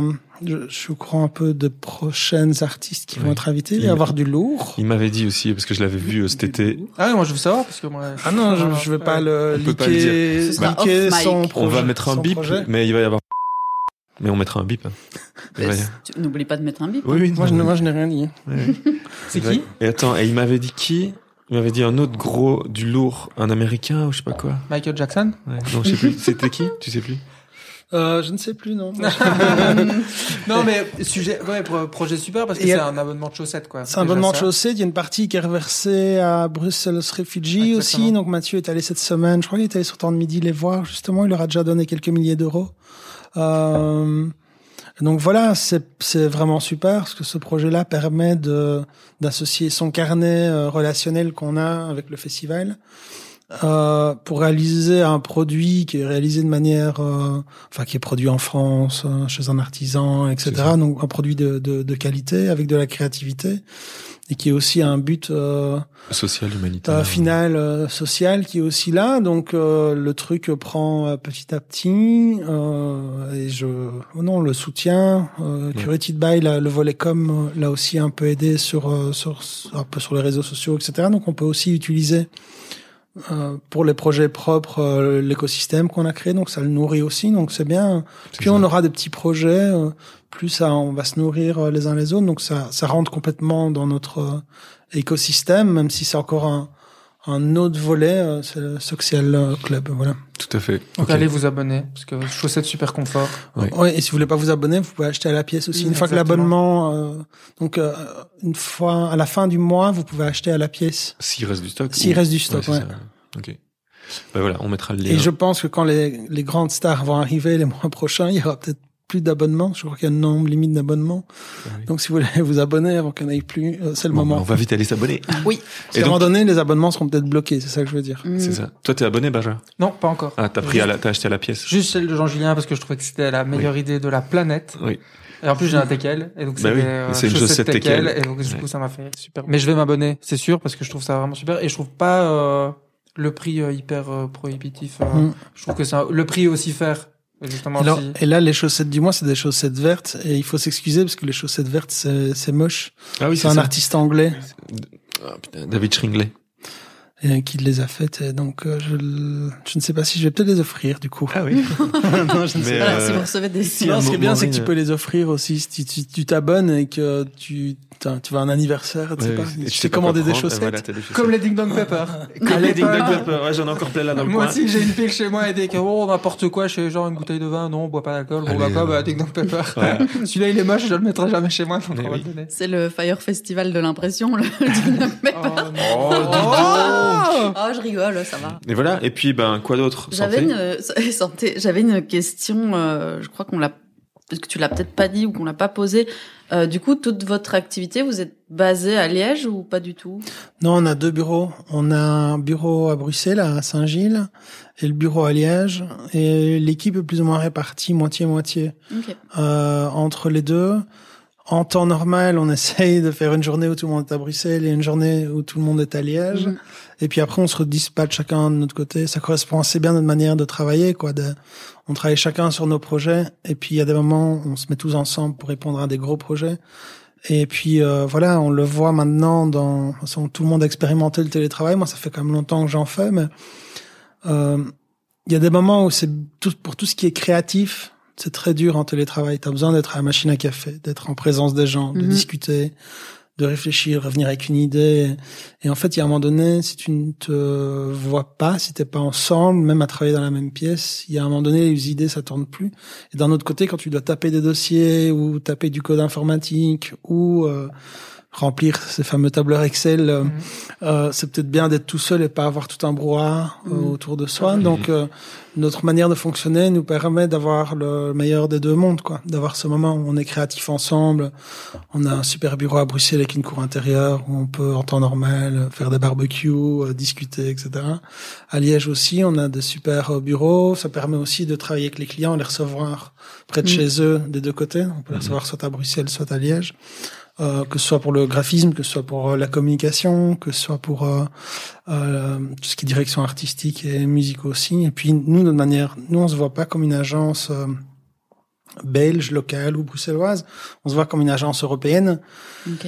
étant donné qu'on programme un festival. Euh, bah, on a le festival à Marseille, euh, mais sur la promo, bah il y a aussi il y avait le Primavera. Euh, on est en train de bosser aussi avec le Plisken à Athènes, pas mal. Euh, qui est un festival, qui est un espèce de mini Primavera. Euh, en fait, c'est la prog du Primavera, mais en format micro-festival. Donc, euh, Ouais. et t'es à Athènes, euh, qui est une ville que j'adore. Et euh, j'adore les organisateurs, c'est vraiment devenu euh, des potes. Donc on leur a proposé Created By, mais bon, là c'est un peu en train de tomber à l'eau, de faire leur promotion en Europe, nous d'investir dans leur promo et, euh, d'avoir un pourcentage des ventes sur euh, sur l'Europe parce que probablement ils ne vendent pas beaucoup de tickets en dehors la de- de la Grèce. Et donc de faire un peu une alternative à voilà Berlin n'est peut-être plus si Berlin que l'été il y a 10-15 ans. Euh, le Primavera Barcelone c'est devenu énorme avec euh, c'est devenu un mastodonte. Peut-être que les gens ont envie de revenir à des trucs euh, surtout avec ce qu'on est en train de vivre à des trucs un peu plus petits mais quand même avec une bonne prog et, et découvrir des nouvelles villes. Et je pense qu'Athènes est la prochaine euh, ville. Et donc du coup notre pote Stéphanos là-bas nous a déjà ouvert un bureau. Donc, on a sur le- l'avenue du Pirée à Athènes un- Hmm. une enseigne curated Curated by. by Athènes. Euh, et en, en dessous, il a mis FMI. Euh, c'est Fuck Music Industry. Ah ouais. Il nous a mis une baseline qu'il a écrit à lui-même. Et alors, il s'emmerdait vraiment pendant le Covid. Donc, il est allé acheter des, des euh, comme des carrelages de métro. Ouais. Et alors, avec euh, du, du, du marqueur ou des, un truc de lettrage, je sais pas, il a, il a repris tous les meilleurs groupes qu'il y avait sur nos affiches de festival les dernières années. Et il a monté une espèce de Pac-Man comme ça sur les murs. Donc, on a un bureau à Athènes avec un Pac-Man avec notre prog, euh, curated by Fuck Music Industry. mais On a, on a pas encore pu y aller. Ça, ouais, on a trois bureaux. Et puis, on a celui à Marseille aussi, parce qu'on va quand même tous les mois travailler là-bas. Euh, non, c'est important d'être proche euh, des équipes et, et euh, on n'a pas vraiment de, de... Si on a besoin de points fixes pour, euh, pour recevoir les gens, et recevoir les clients, pour être basé quelque part, on est basé en Belgique, ça c'est sûr. Mais par contre, notre terrain de jeu, il est pas, il est Mhm. partout, quoi. Voilà. C'est ça. Et euh, d'ailleurs, c'est peut-être un peu la question qui fâche, et mais t'as commencé un peu à en parler et tout ça, mais ça va se passer comment les prochains mois pour euh, des gros gros festivals qui investissent du temps depuis des, des mois, des mois d'organisation? Il y a des choses que tu sais déjà un peu, il y a des choses que tu Parce que là, attends, on est le combien? On est le 19 mars pour voir. Ouais. euh, parce que Ah oui, c'est d'ici- ça. D'ici la sor- d'ici une semaine, euh, ce que l'épisode sort. euh, mais en tout cas, ça aura peut-être changé en une Non, semaine. mais là, aujourd'hui, cette, enfin, cette semaine, on a eu Werther qui a annulé, Glastonbury a annulé, Primavera a annulé. Euh, ça donne Paléo a déjà dit qu'il ne ferait pas son festival de manière habituelle, mais en format à moi l'été sur des petites scènes. Les Vieilles Charrues également. Euh, je crois que le message est clair, c'est juste que le gouvernement l'a pas encore euh, signalé. Il y aura pas de, il y aura pas de grand festival euh, cet été. J'étais dans un Zoom. J'étais invité la première fois dans un Zoom avec les experts belges ce matin. C'est le, c'est les responsables culture du côté germanophone et francophone qui m'ont proposé de, de me joindre à eux pour. Euh... Mais bon, moi c'était la première fois que j'allais dans ce type euh, de, réunion euh, qui se passe à 80% en néerlandais, euh, avec des slides et des mecs qui se parlent depuis des mois et des mois, et donc du coup euh, j'étais plus là en phase d'observation. Euh, mais ce que je veux dire, c'est euh, on n'est pas encore au, on est au stade où on devrait penser à ce qu'on pourra réellement réaliser en tant qu'alternative, mais même ça, ils n'arrivent pas à s'accorder sur ce qu'on pourra réellement faire. Mm. Donc la perspective des grands événements, bah, il n'y aura pas. Euh, et les plus petits, on espère qu'il y aura un, euh, un cadre qui va être défini, mais il y a tellement encore euh, d'inconnus qui n'arrivent pas à définir ce cadre et encore comment la culture est régionalisée en Belgique. Les trois gouvernements n'arrivent pas à se mettre d'accord sur le, le tempo et euh, ce qu'il faut autoriser ou pas. Donc, euh, et en même temps, de l'autre côté, en France, le cadre était donné de manière très claire, donc c'est à 6 et 5 000 personnes. Et alors, euh, sur Marseille, on- donc on se rend compte que financièrement parlant, monter un gradin, c'est hyper compliqué, c'est hyper cher. Si tu vas dans le stade de foot, ben, tu dois louer un stade, c'est pas Mhm. forcément euh, beaucoup plus bon marché. Les, les têtes d'affiche sont toutes annulées parce qu'elles veulent pas jouer devant un public assis. Ils Mhm. vont se dire putain, ça va ressembler à, à rien. Et le public dans les sondages dit qu'il ne veut pas regarder un concert en étant assis. Et Ouais. puis à côté de ça, comment est-ce que tu organises les bars? Comment est-ce que tu organises les toilettes? C'est à la fois. Qu'est-ce que tu fais si les gens se lèvent parce qu'ils ont envie de danser parce qu'ils en peuvent plus? Comment est-ce que tu les tiens 6 heures à leur euh, table et leur chaise sans manger, sans boire parce que pour le moment il n'y a pas de buvette? Et donc le cadre qu'ils ont donné est impraticable financièrement parlant. Les artistes n'en veulent pas, le public n'en veut pas. Et donc en fait, euh, on sait toujours la même chose que depuis un an, c'est qu'on ne sait pas. Voilà. Ouais, c'est ça. Mais le problème avec ces cadres euh, pas praticables entre guillemets, c'est que du coup les, les gros événements vont pas se tenir, Mm, mais il y aura pas non plus euh, derrière euh, d'aide financière parce qu'on aura dit euh, bah vous pouviez le faire, c'est vous qui avez décidé euh, de pas le faire. Ouais, on n'en est quand même pas. Enfin, le jeu, on en est... enfin, ils en sont quand même pas là. hein. Après, euh, les festivals en Flandre ont un système de sauvegarde et d'aide qui est quand même vachement plus conséquent que les autres communautés. Euh, et ça, c'est quand même assez problématique euh, quand même. Quoi. Parce que j'ai vu que vous aviez monté euh, une sorte de fédération des gros festivals. Donc le, enfin il y avait déjà une fédération, je pense, mais qui était pas très active au sein de court circuit euh, à tout un moment donné. Et là, le directeur du festival de Dour a décidé d'abord pour rassembler les gros et avoir parce que les Flamands ils sont assez bien organisés dans une fédération avec les gros festivals, mais il y avait pas déjà à l'époque il y avait pas beaucoup de grands festivals du côté francophone. En tout cas, il y en avait moins que ce qu'il y en a aujourd'hui. Donc faire une fédération tout seul quand il y avait que Dour, enfin ou Mhm. Dour et Couleur Café, c'était un peu compliqué pendant les années. Et donc c'est aussi peut-être pour ça que la fédération s'est pas créée du côté francophone. Bon, en Flandre, il y avait déjà Werther, il y a déjà Pukkelpop, il y a Ouais. déjà Tomorrowland depuis quelques années. Et donc il y a euh, bon maintenant tu as, t'as Couleur Café qui qui est quand même pas mal de place, les Ardentes qui qui grandissent aussi petit à petit. Et donc ça a peut-être plus de sens aujourd'hui de faire une fédération que ça l'avait il y a 5 ou 10 ans. Donc euh, donc là il a il a initié pour avoir un poids auprès des pouvoirs euh, publics euh, locaux comme les Flamands l'ont auprès de leur euh, leur euh, communauté.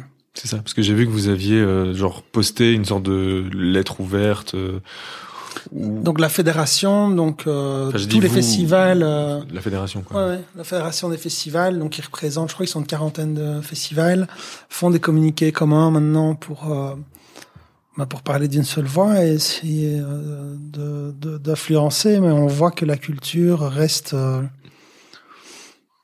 euh, le- vraiment le dernier dernier truc euh, Le dont on se pré, pré- préoccupe. Je crois qu'il y a quand même pas mal de gens qui n'ont pas choisi euh, euh, nous nos modèles de vie quoi. Nous on a construit notre vie autour de la culture autour de la créativité autour de euh, des concerts autour de la sociabilisation. Nous on vit euh, de, de ça. Quand je dis nous c'est nous quatre autour de la table. Je Mhm. pense qu'on est tous là dedans de, ma- de manière euh, assez proche. Et euh, et nous, nos modes de vie ne sont pas du tout, on pense, enfin, la majorité des gens vont euh, bosser, promener le chien et Ouais. font une balade en forêt le week-end et de temps en temps un resto, youhou. Et eux, ben voilà, ils sont, je vais pas dire qu'ils ont la vie facile, mais ils sont moins impactés que, que, je pense, des gens comme nous qui, notre vie, c'est rencontrer des gens, euh, voir des concerts, euh, voyager, organiser des événements. Et organiser des événements, on pense que ah, ils s'amusent à faire de la Ouais, culture. j'allais dire là, on va on va re- reboucler sur l'éternel euh, sujet. euh, ton métier, c'est ton hobby, ta passion, machin. Non, c'est pas ça, c'est que, enfin, si, tu pourrais parler de ça, mais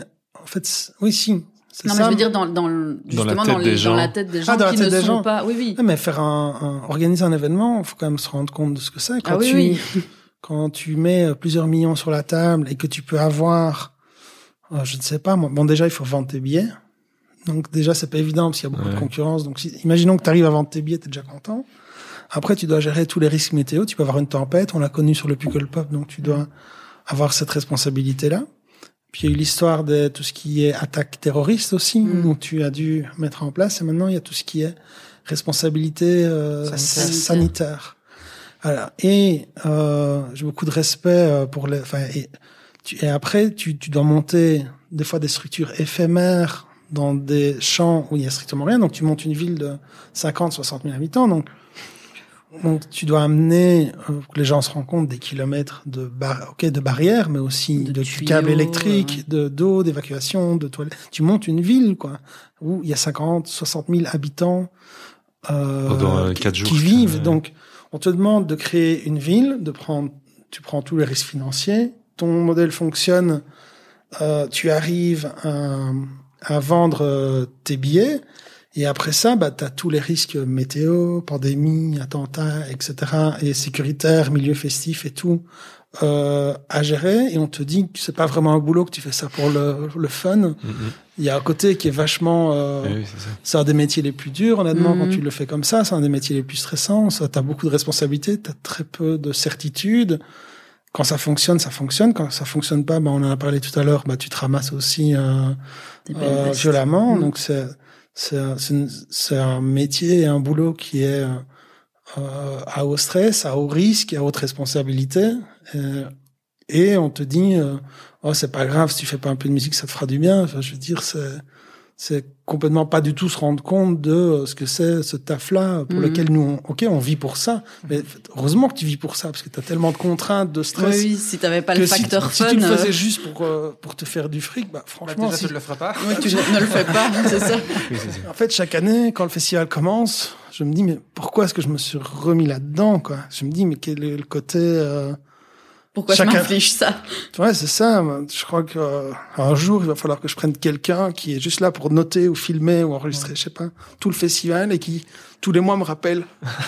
Voilà Salut, pourquoi. voilà ce qui s'est passé il y a un Ouais, mois, après, après c'est le- l'euphorie du moment ou de la fin où du- ça tout s'est bien passé qui permet de redonner le boost pour le relancer. Non mais attends, quand t'as, un- tu te réveilles un mercredi matin, tout est prêt, t'as changé de site, etc.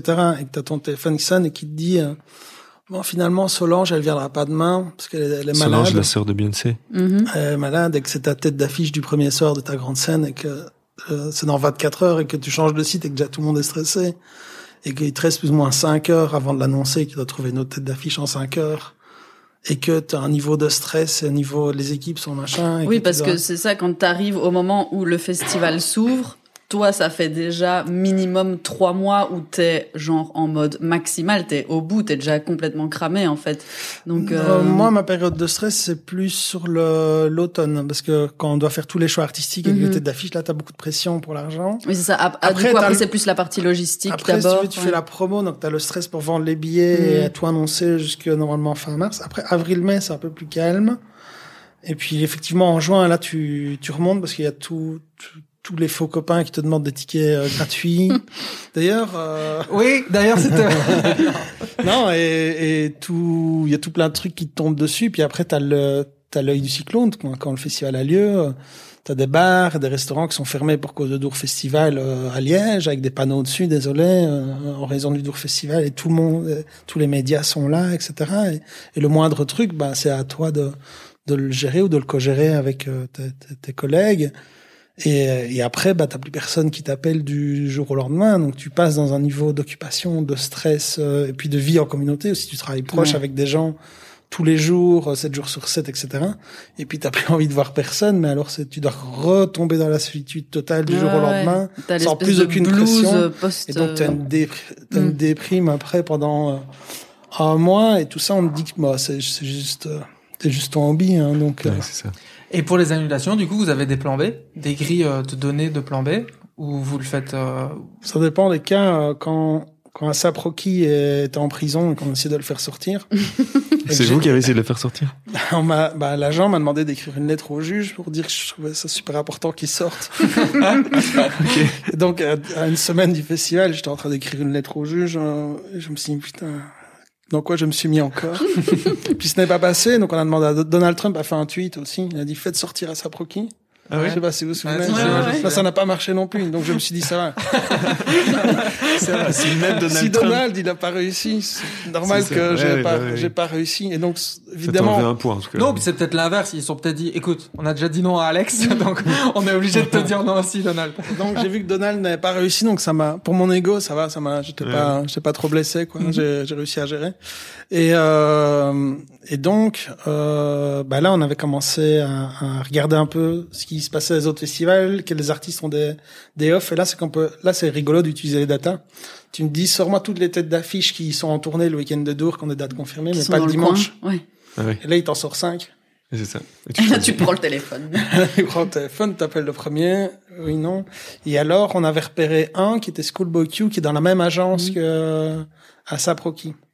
Et lui, il avait été booké à Woua, aux Pays-Bas, le samedi, parce qu'il y avait un autre artiste qui avait annulé. Je crois que c'était Burna Boy ou un truc comme ça. Ça, le type, le plan B de tout. non, mais j'ai une autre anecdote sur ça. C'est le plan Q. le plan Q. Dans le plan B de, de Solange, je je t'en parle après.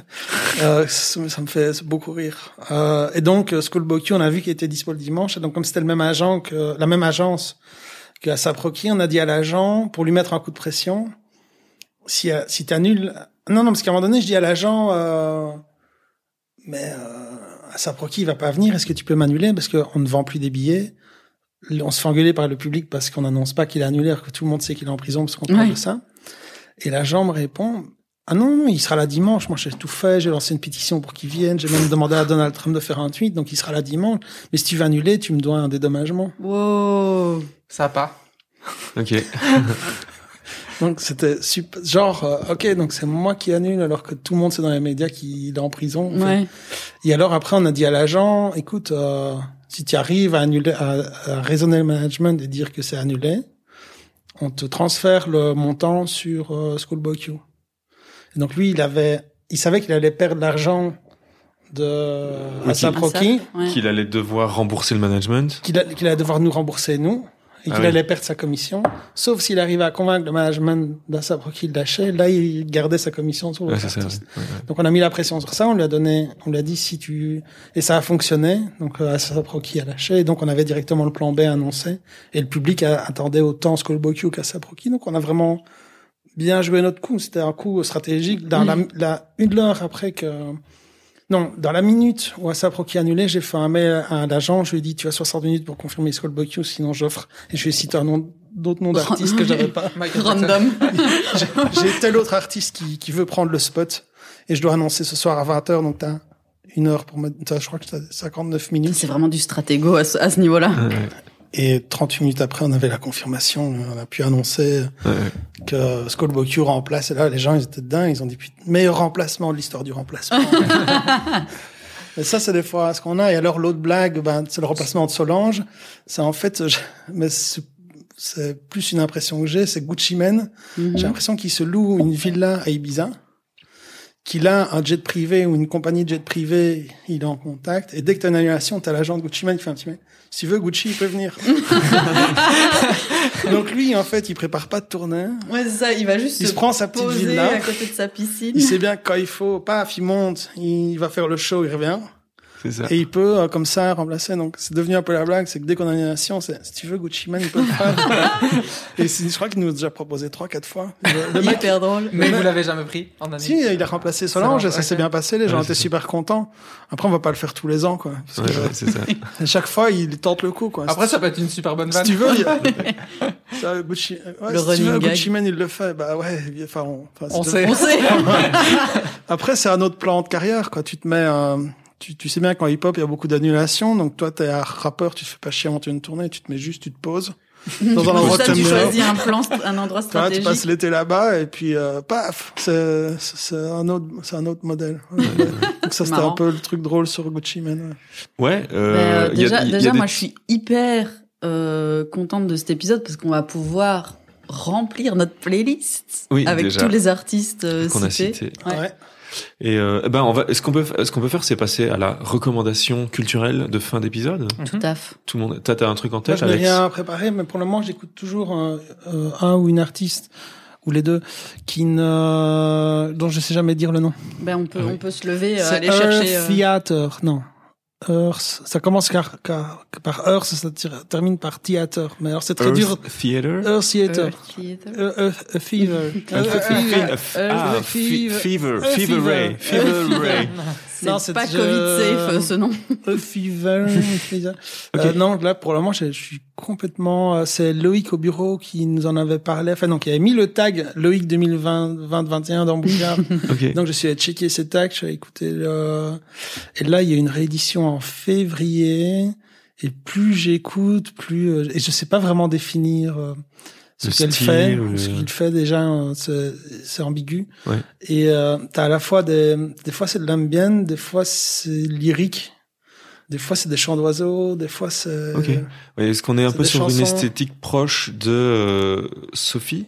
Re- sais, à mon avis, il doit avoir le tag Escape Room comme pour Sophie Ouais, c'est ça. et comme pour Tyler. Donc, Sophie, euh, paix à son âme. donc euh, ça doit être de l'escape room. Ouais, dans, dans ce truc-là, mais plus ambient expérimental. Ok. Et ça vraiment, ça m'intrigue parce que plus j'écoute, plus je me dis putain, ça, ça c'est toujours excitant quand tu découvres un nouveau genre comme ça. Ouais, Mhm. ouais, ouais. Tu te dis, euh, tu, tu dis pas ça, j'écoute un truc qui ressemble à. Tu te dis non, c'est vraiment l'impression d'écouter un truc nouveau. Là. Ouais, c'est ça. Ouais, ouais, ouais. Ok. Ben euh, super. Tu sais qu'on on a on a il y a deux épisodes d'ici, on a relancé notre playlist euh, Amour Chips avec les, toutes les musiques desquelles on parle. Et vu qu'ici on a parlé de beaucoup de musique, Ouais, je pense qu'on va pouvoir on bien va pouvoir bien pouvoir la remplir. Donc dans la description, il y aura le lien vers euh, notre euh, playlist euh, Amour Chips. Vous de votre côté, Benjamin, Maureen, vous avez un truc? Euh, moi, c'est une reco, mais en n'ayant pas fini, mais là, ça s'annonce bien. Euh, le livre Je n'aime que la musique triste d'Adrien Durand. Ah oui, Happy to be sad. Ouais. Happy to be sad. ça. Ouais, ouais. Qui, alors peut-être, je crois que ça doit pouvoir se commander sur les internets. Ok, c'est une publication euh, indépendante, Ouais, c'est ça. C'est lui, il a créé. Euh... sa propre maison d'édition. Euh, oui, euh, qui est aussi une zine webzine, enfin bref, un truc euh, où, où il fait un peu bien ce qu'il veut et il édite un peu bien les gens qu'il aime, et donc euh, lui-même. Et euh, où est-ce que j'allais en venir? Donc oui, ça, je pense que ça se commande sur Internet, et sinon euh, chez chez vos dealers de disques, par exemple, moi je suis passée chez Balade Sonore, il y en a quelques-uns planqués sous le comptoir. Ok. Et c'est, ça consiste en, c'est, des nouvelles, c'est un roman, Euh, ouais, c'est une compilation euh, de petits textes très, euh, alors, enfin, tu vois, é- écrits comme ça sort, pas Ouais. trop retravaillés, et justement sur des anecdotes euh, liées à sa vie dans la musique et sa bien. relation à différentes chansons, différents artistes. Tout ce Super, aime. eh ben, la, la on- sad music. Eh ben, on va lire ça direct et on, on va mettre ça le lien. Et moi, du coup, euh, chaîne YouTube. Ah, une chaîne que- YouTube, c'est bien. Eh, ouais, pour changer un peu des films et tout. euh. je pourrais euh, conseiller le dernier Disney, mais euh, je ne vais pas le faire. Qui est quoi, le dernier Disney? Le dernier dessin animé Disney, Raya et le dernier dragon. Ah, il est Ah sorti. oui, mais oui, mais il faut l'acheter. Il faut l'acheter, ouais, on a Ah oui, c'est ça. Faut, Oh là faut là, payer putain, un abonnement. Pour pouvoir-. Il faut payer un abonnement pour pouvoir l'acheter. Ouais, c'est fou ce truc. C'est ça, j'ai pas compris. Je voulais le regarder avec mes enfants et puis en fait, euh, tu vois, on paye Disney Plus et tu dois encore payer pour pouvoir le regarder. Ouais. Ah, attendre. ils abusent. Ou alors il faut attendre. c'est ça. Amérique, ça. C'est Ouais, l'Amérique, ouais. l'Amérique. Une fois, j'avais un vol intérieur euh, entre deux villes aux États-Unis. À un moment donné, tu rentres dans l'avion, c'est un petit avion genre, euh, c'est un petit Boeing Ryanair, quoi. et, et alors, t'as as les écrans comme dans les sur ch- chaque siège, comme dans les les, les, les grands vols intercontinentaux. Et alors, il y a un texte qui passe, swipe, swipe, swipe. Pour avoir les vidéos, c'est swipe, swipe. Mais je sors super agressif. Tu sais pas désactiver l'écran et tu peux swiper ta visa directement dans le dans Pour le- payer les films, pour quoi. payer le non pour pour que ça arrête de clignoter et pour pouvoir regarder voir les films. Et le truc c'était swipe, swipe, ça clignotait, mais genre euh, orange, genre, des lumières ouais. hyper agressives. T'avais envie de. Donc, même- tu payes ou tu fais une crise d'épilepsie. depuis- Ouais, c'est ça. ça. C'est Wow. voilà, c'est un peu Disney aujourd'hui. Ouais, Voilà, et donc. Disney Raya. Swipe. Raya, euh, bien, mais pas ouf. Voilà, donc, Donc- voilà, donc ne le payez pas, du coup, mais attendez. attendez ou trouvez-le. euh, et euh, sinon, chaîne YouTube, c'est une chaîne qui s'appelle Delish, c'est une chaîne euh, américaine. On est resté dans les États-Unis. Delish? Delish, ouais. C'est un truc un peu, un peu ridicule, absurde, mais que je sais pas pourquoi, c'est une sorte de fussoir qui me, m'absorbe dans mon écran. Et en fait, c'est, il y a, elles ont plusieurs formats. Et elles en ont deux que je trouve très drôles. Il y en a un où c'est une nana qui va dans les parcs d'attraction. Je crois que j'ai déjà dit que j'aimais bien les parcs d'attraction. Ah ouais, à moi tu me l'as déjà dit en tout cas. Ah Ouais, et euh, elle, euh, elle se filme en train de manger toute la nourriture qui est disponible. Ah oui, je me souviens, tu m'en avais Ah. parlé. Et, et genre c'est super rigolo. En fait, elle fait une espèce de test en disant Hum, j'ai pris cette glace, hum, c'est pas mal. Et donc elle va dans les parcs d'attractions américains qui sont gigantesques où ils te proposent des tours de McMuffin, bazar truc, donc c'est très drôle. Et il y a ça, et il y en a une autre qui fait ça mais dans les chaînes de fast-food américains. Ok. Donc elle arrive. En plus c'était des filles euh, toutes menues, euh, tout ça, euh, toutes toutes instagrammables, tout ça, tout ça. Et euh, et elle arrive au Quick ou au McDo ou j'en sais rien et elle arrive euh, bonjour. Euh, je veux toute la carte. elle a devant elle toute la bouffe et elle prend son temps à tout déguster tout ça. Et donc mo- moi ça me fait beaucoup rire et ça, me- Ouais, ouais, ouais. ça fait un peu le lien avec ce qu'on disait que internet c'est carrément super. Et en fait je regarde cette vidéo et je me dis mais qu'est-ce qu'il est arrivé à un moment donné pour que quelqu'un se dise je vais me filmer en train de bouffer des trucs mais de manière complètement euh, cataclysmique. Et c'est des millions de vues quoi. C'est pas une petite chaîne où ils sont 30 quoi. C'est genre un truc gigantesque quoi. Donc voilà. Ouais, ouais. petite, euh, Et Eh ben, Damien, et toi, t'as des recos? Ouais, moi, moi j'ai deux petites recos. Euh, bah, J'y ai pensé au fur et à mesure parce qu'à un moment donné, tu as euh, pris la tu, la- tu as fait la- une métaphore, Alex, sur euh, le fait que vous êtes des détecteurs de métaux. Ah oui, j'ai oublié de la noter, mais j'y ai Et, pensé euh, aussi. Tu vois, t'as dit ça à un moment dans le podcast. Et, euh, et moi, on m'a conseillé et j'ai- commencé à la regarder cette semaine. euh, Ouais, la série sur, sur Arte. Arte, j'ai commencé, ouais. de détectoristes Ouais. Et c'est super bien. Je crois des gens qu'on qui détectent du métaux? Ouais, c'est ouais. ça. c'est sur des détecteurs, mais c'est une série. Ça dure 20-30 minutes, c'est des petits épisodes. Ils commencent dans un champ et puis. genre documentaire ou Non, genre non, c'est euh, une série c'est fiction. quoi. Et puis, puis voilà, ça part euh, comme ça. Ouais, c'est ça, c'est fiction et c'est un peu, c'est humour anglais. C'est euh, des courtes saisons comme toutes les comme toutes les séries anglaises. Donc il y a six épisodes, il y a deux saisons de six épisodes et chaque fois des épisodes d'une demi-heure. C'est, euh, je pense que dans l'équipe ou dans les acteurs, il doit y avoir des gens proches de The Office euh, UK, des genres de trucs. Donc c'est un peu la comédie, le, le sitcom habituel à, à l'anglaise quoi. Mais avec un truc un peu plus, enfin, comparé à The Office, un peu plus lent, contemplatif, mais hyper attachant quand même. Ouais, quoi. les personnages sont vraiment super. Ouais. Et voilà, donc euh, c'est très rigolo. Ça c'est une chose. Et puis euh, tu venais de parler d'internet et de, de- et euh, hier j'ai écouté le dernier épisode de Fanny Ruet avec euh, donc les gens qui doutent avec Dan Gagnon. Déjà écoutez-le, ça c'est ma, recommand- ma recommandation. Écoutez cet épisode avec Dan Gagnon et Fanny Ruet parce qu'il est vraiment cool. Et en fait, il est inspiré dans cette nouvelle idée, enfin cette nouvelle, il a toujours été essayé d'être quelqu'un de bien et de gentil. Hein. Dan Gagnon, c'est vraiment un gars super, mais euh, il a été inspiré par. euh, maintenant, il est beaucoup sur TikTok et donc sur TikTok, il suit des gens qui en fait euh, font juste des trucs. D'accord, ils ont des mi- millions de followers sur TikTok, mais ils font des trucs juste gentils, sympas. Genre, il y a un gars qui qui qui présente des outfits of the day, des tenues, tu vois. Et, donc, il est juste, bah vous savez, vous pouvez simplement vous habiller comme ça, vous, vous mettez ça et c'est vraiment super. Et donc euh, voilà, tant que vous êtes heureux, c'est cool. Et, euh, et il prenait l'exemple de, alors on va surtout, on va- maintenant faire une, euh, je sais pas où je suis rendu moi avec cette histoire. Non, mais tu, tu sais quoi, Je je, me pense suis que perdu, je nous crois. non plus et les gens non plus, mais c'est pas grave. En fait, je me suis perdu, j'ai perdu les gens, j'ai perdu tout le monde. Bon bah salut, adieu, adieu. Non et donc voilà, mais euh, allez allez écouter la l'explication de Ce sera Dan plus Gagnon. clair euh, Je sur mettrai- les gens qui doutent. Ouais, c'est ça. Je mettrai là le minutage exact euh, de, ce, de cet extrait-là, parce que je l'ai écouté hier en m'endormant, et donc euh, c'est pour ça que voilà, c'était mes recommandations. c'était super. Eh ben, Quoi d'autre? Euh, Est-ce qu'on wrap up? Alors, on va wrap up. On va commencer. Enfin, on va non, on va terminer. Déjà en demandant à Alex, c'est quoi les endroits où il veut qu'on envoie les gens? Euh, ben, securitybuy.be.eu. Euh, Ça, c'est pour le... Si vous êtes intéressé par la curation, les algorithmes, ben, il y a le petit blog en anglais, mais pour le moment, il y a que deux articles, c'est smartcuration.io. Et là, j'ai commencé un prochain article qui est une... euh, J'explique comment je, je me suis fait une playlist de recommandations de musique jazz pour euh, la maison en expliquant quelles données j'ai utilisées, euh, quels euh, critères, pourquoi j'ai choisi ces critères-là. Dans cette idée d'expliquer un peu euh, bah, comment les algorithmes sont faits, en fait, et avoir un côté un peu euh, didactique par rapport euh, à ça. Faut que je le relise et que je le fasse traduire. Et donc ce sera, ça sortira à peu près. Ouais, enfin, mais là vous vous abonnez à il y Ah a une adresse mail et puis euh, dès que Ah oui, l'article le est publié, par- tu le reçois par mail. ouais, euh, bah, on mettra la. la- c'est un Substack, euh, c'est gratuit. ouais, donc Smart Curation, vous allez mettre votre adresse mail.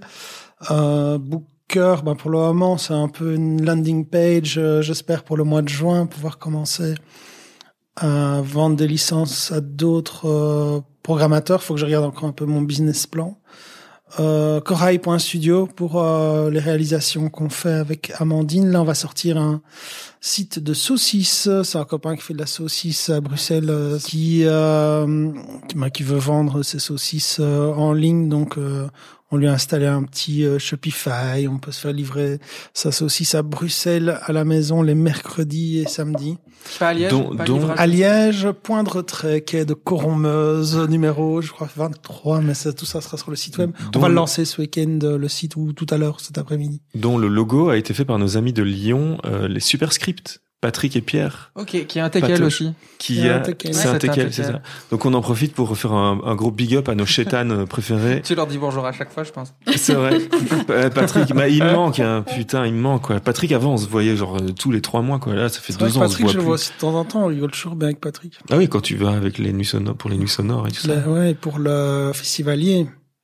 Ah oui pour le Yé Festival. Festivalier. Festivalier, exact. Festivalier. Ouais, Et, ouais. euh, bon, voilà. Bah ouais cool, super, Saucisse. très bien saucisse. Et donc on peut emballer.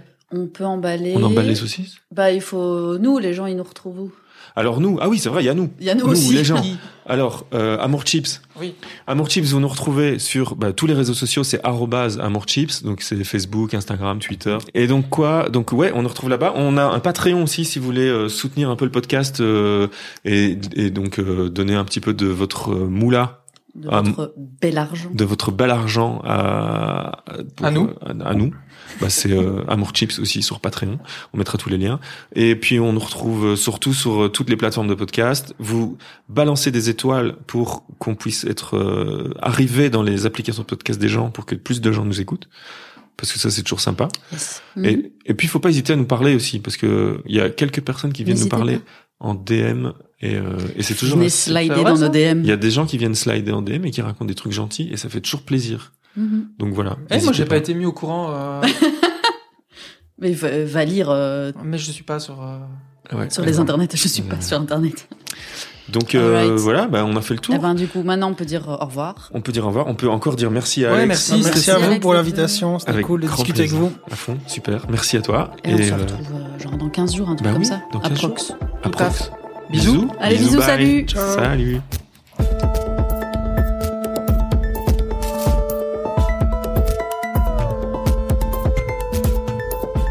Vous venez d'écouter Amour, Gloire et Chips. Cet épisode a été enregistré et produit par l'équipe Amour Média. Benjamin, Damien et Maureen. Ça, c'est moi. Je me suis également occupée du mix et Damien a fait le montage. Quant aux musiques de générique, elles sont signées Alain Deval. Merci beaucoup et à tout vite.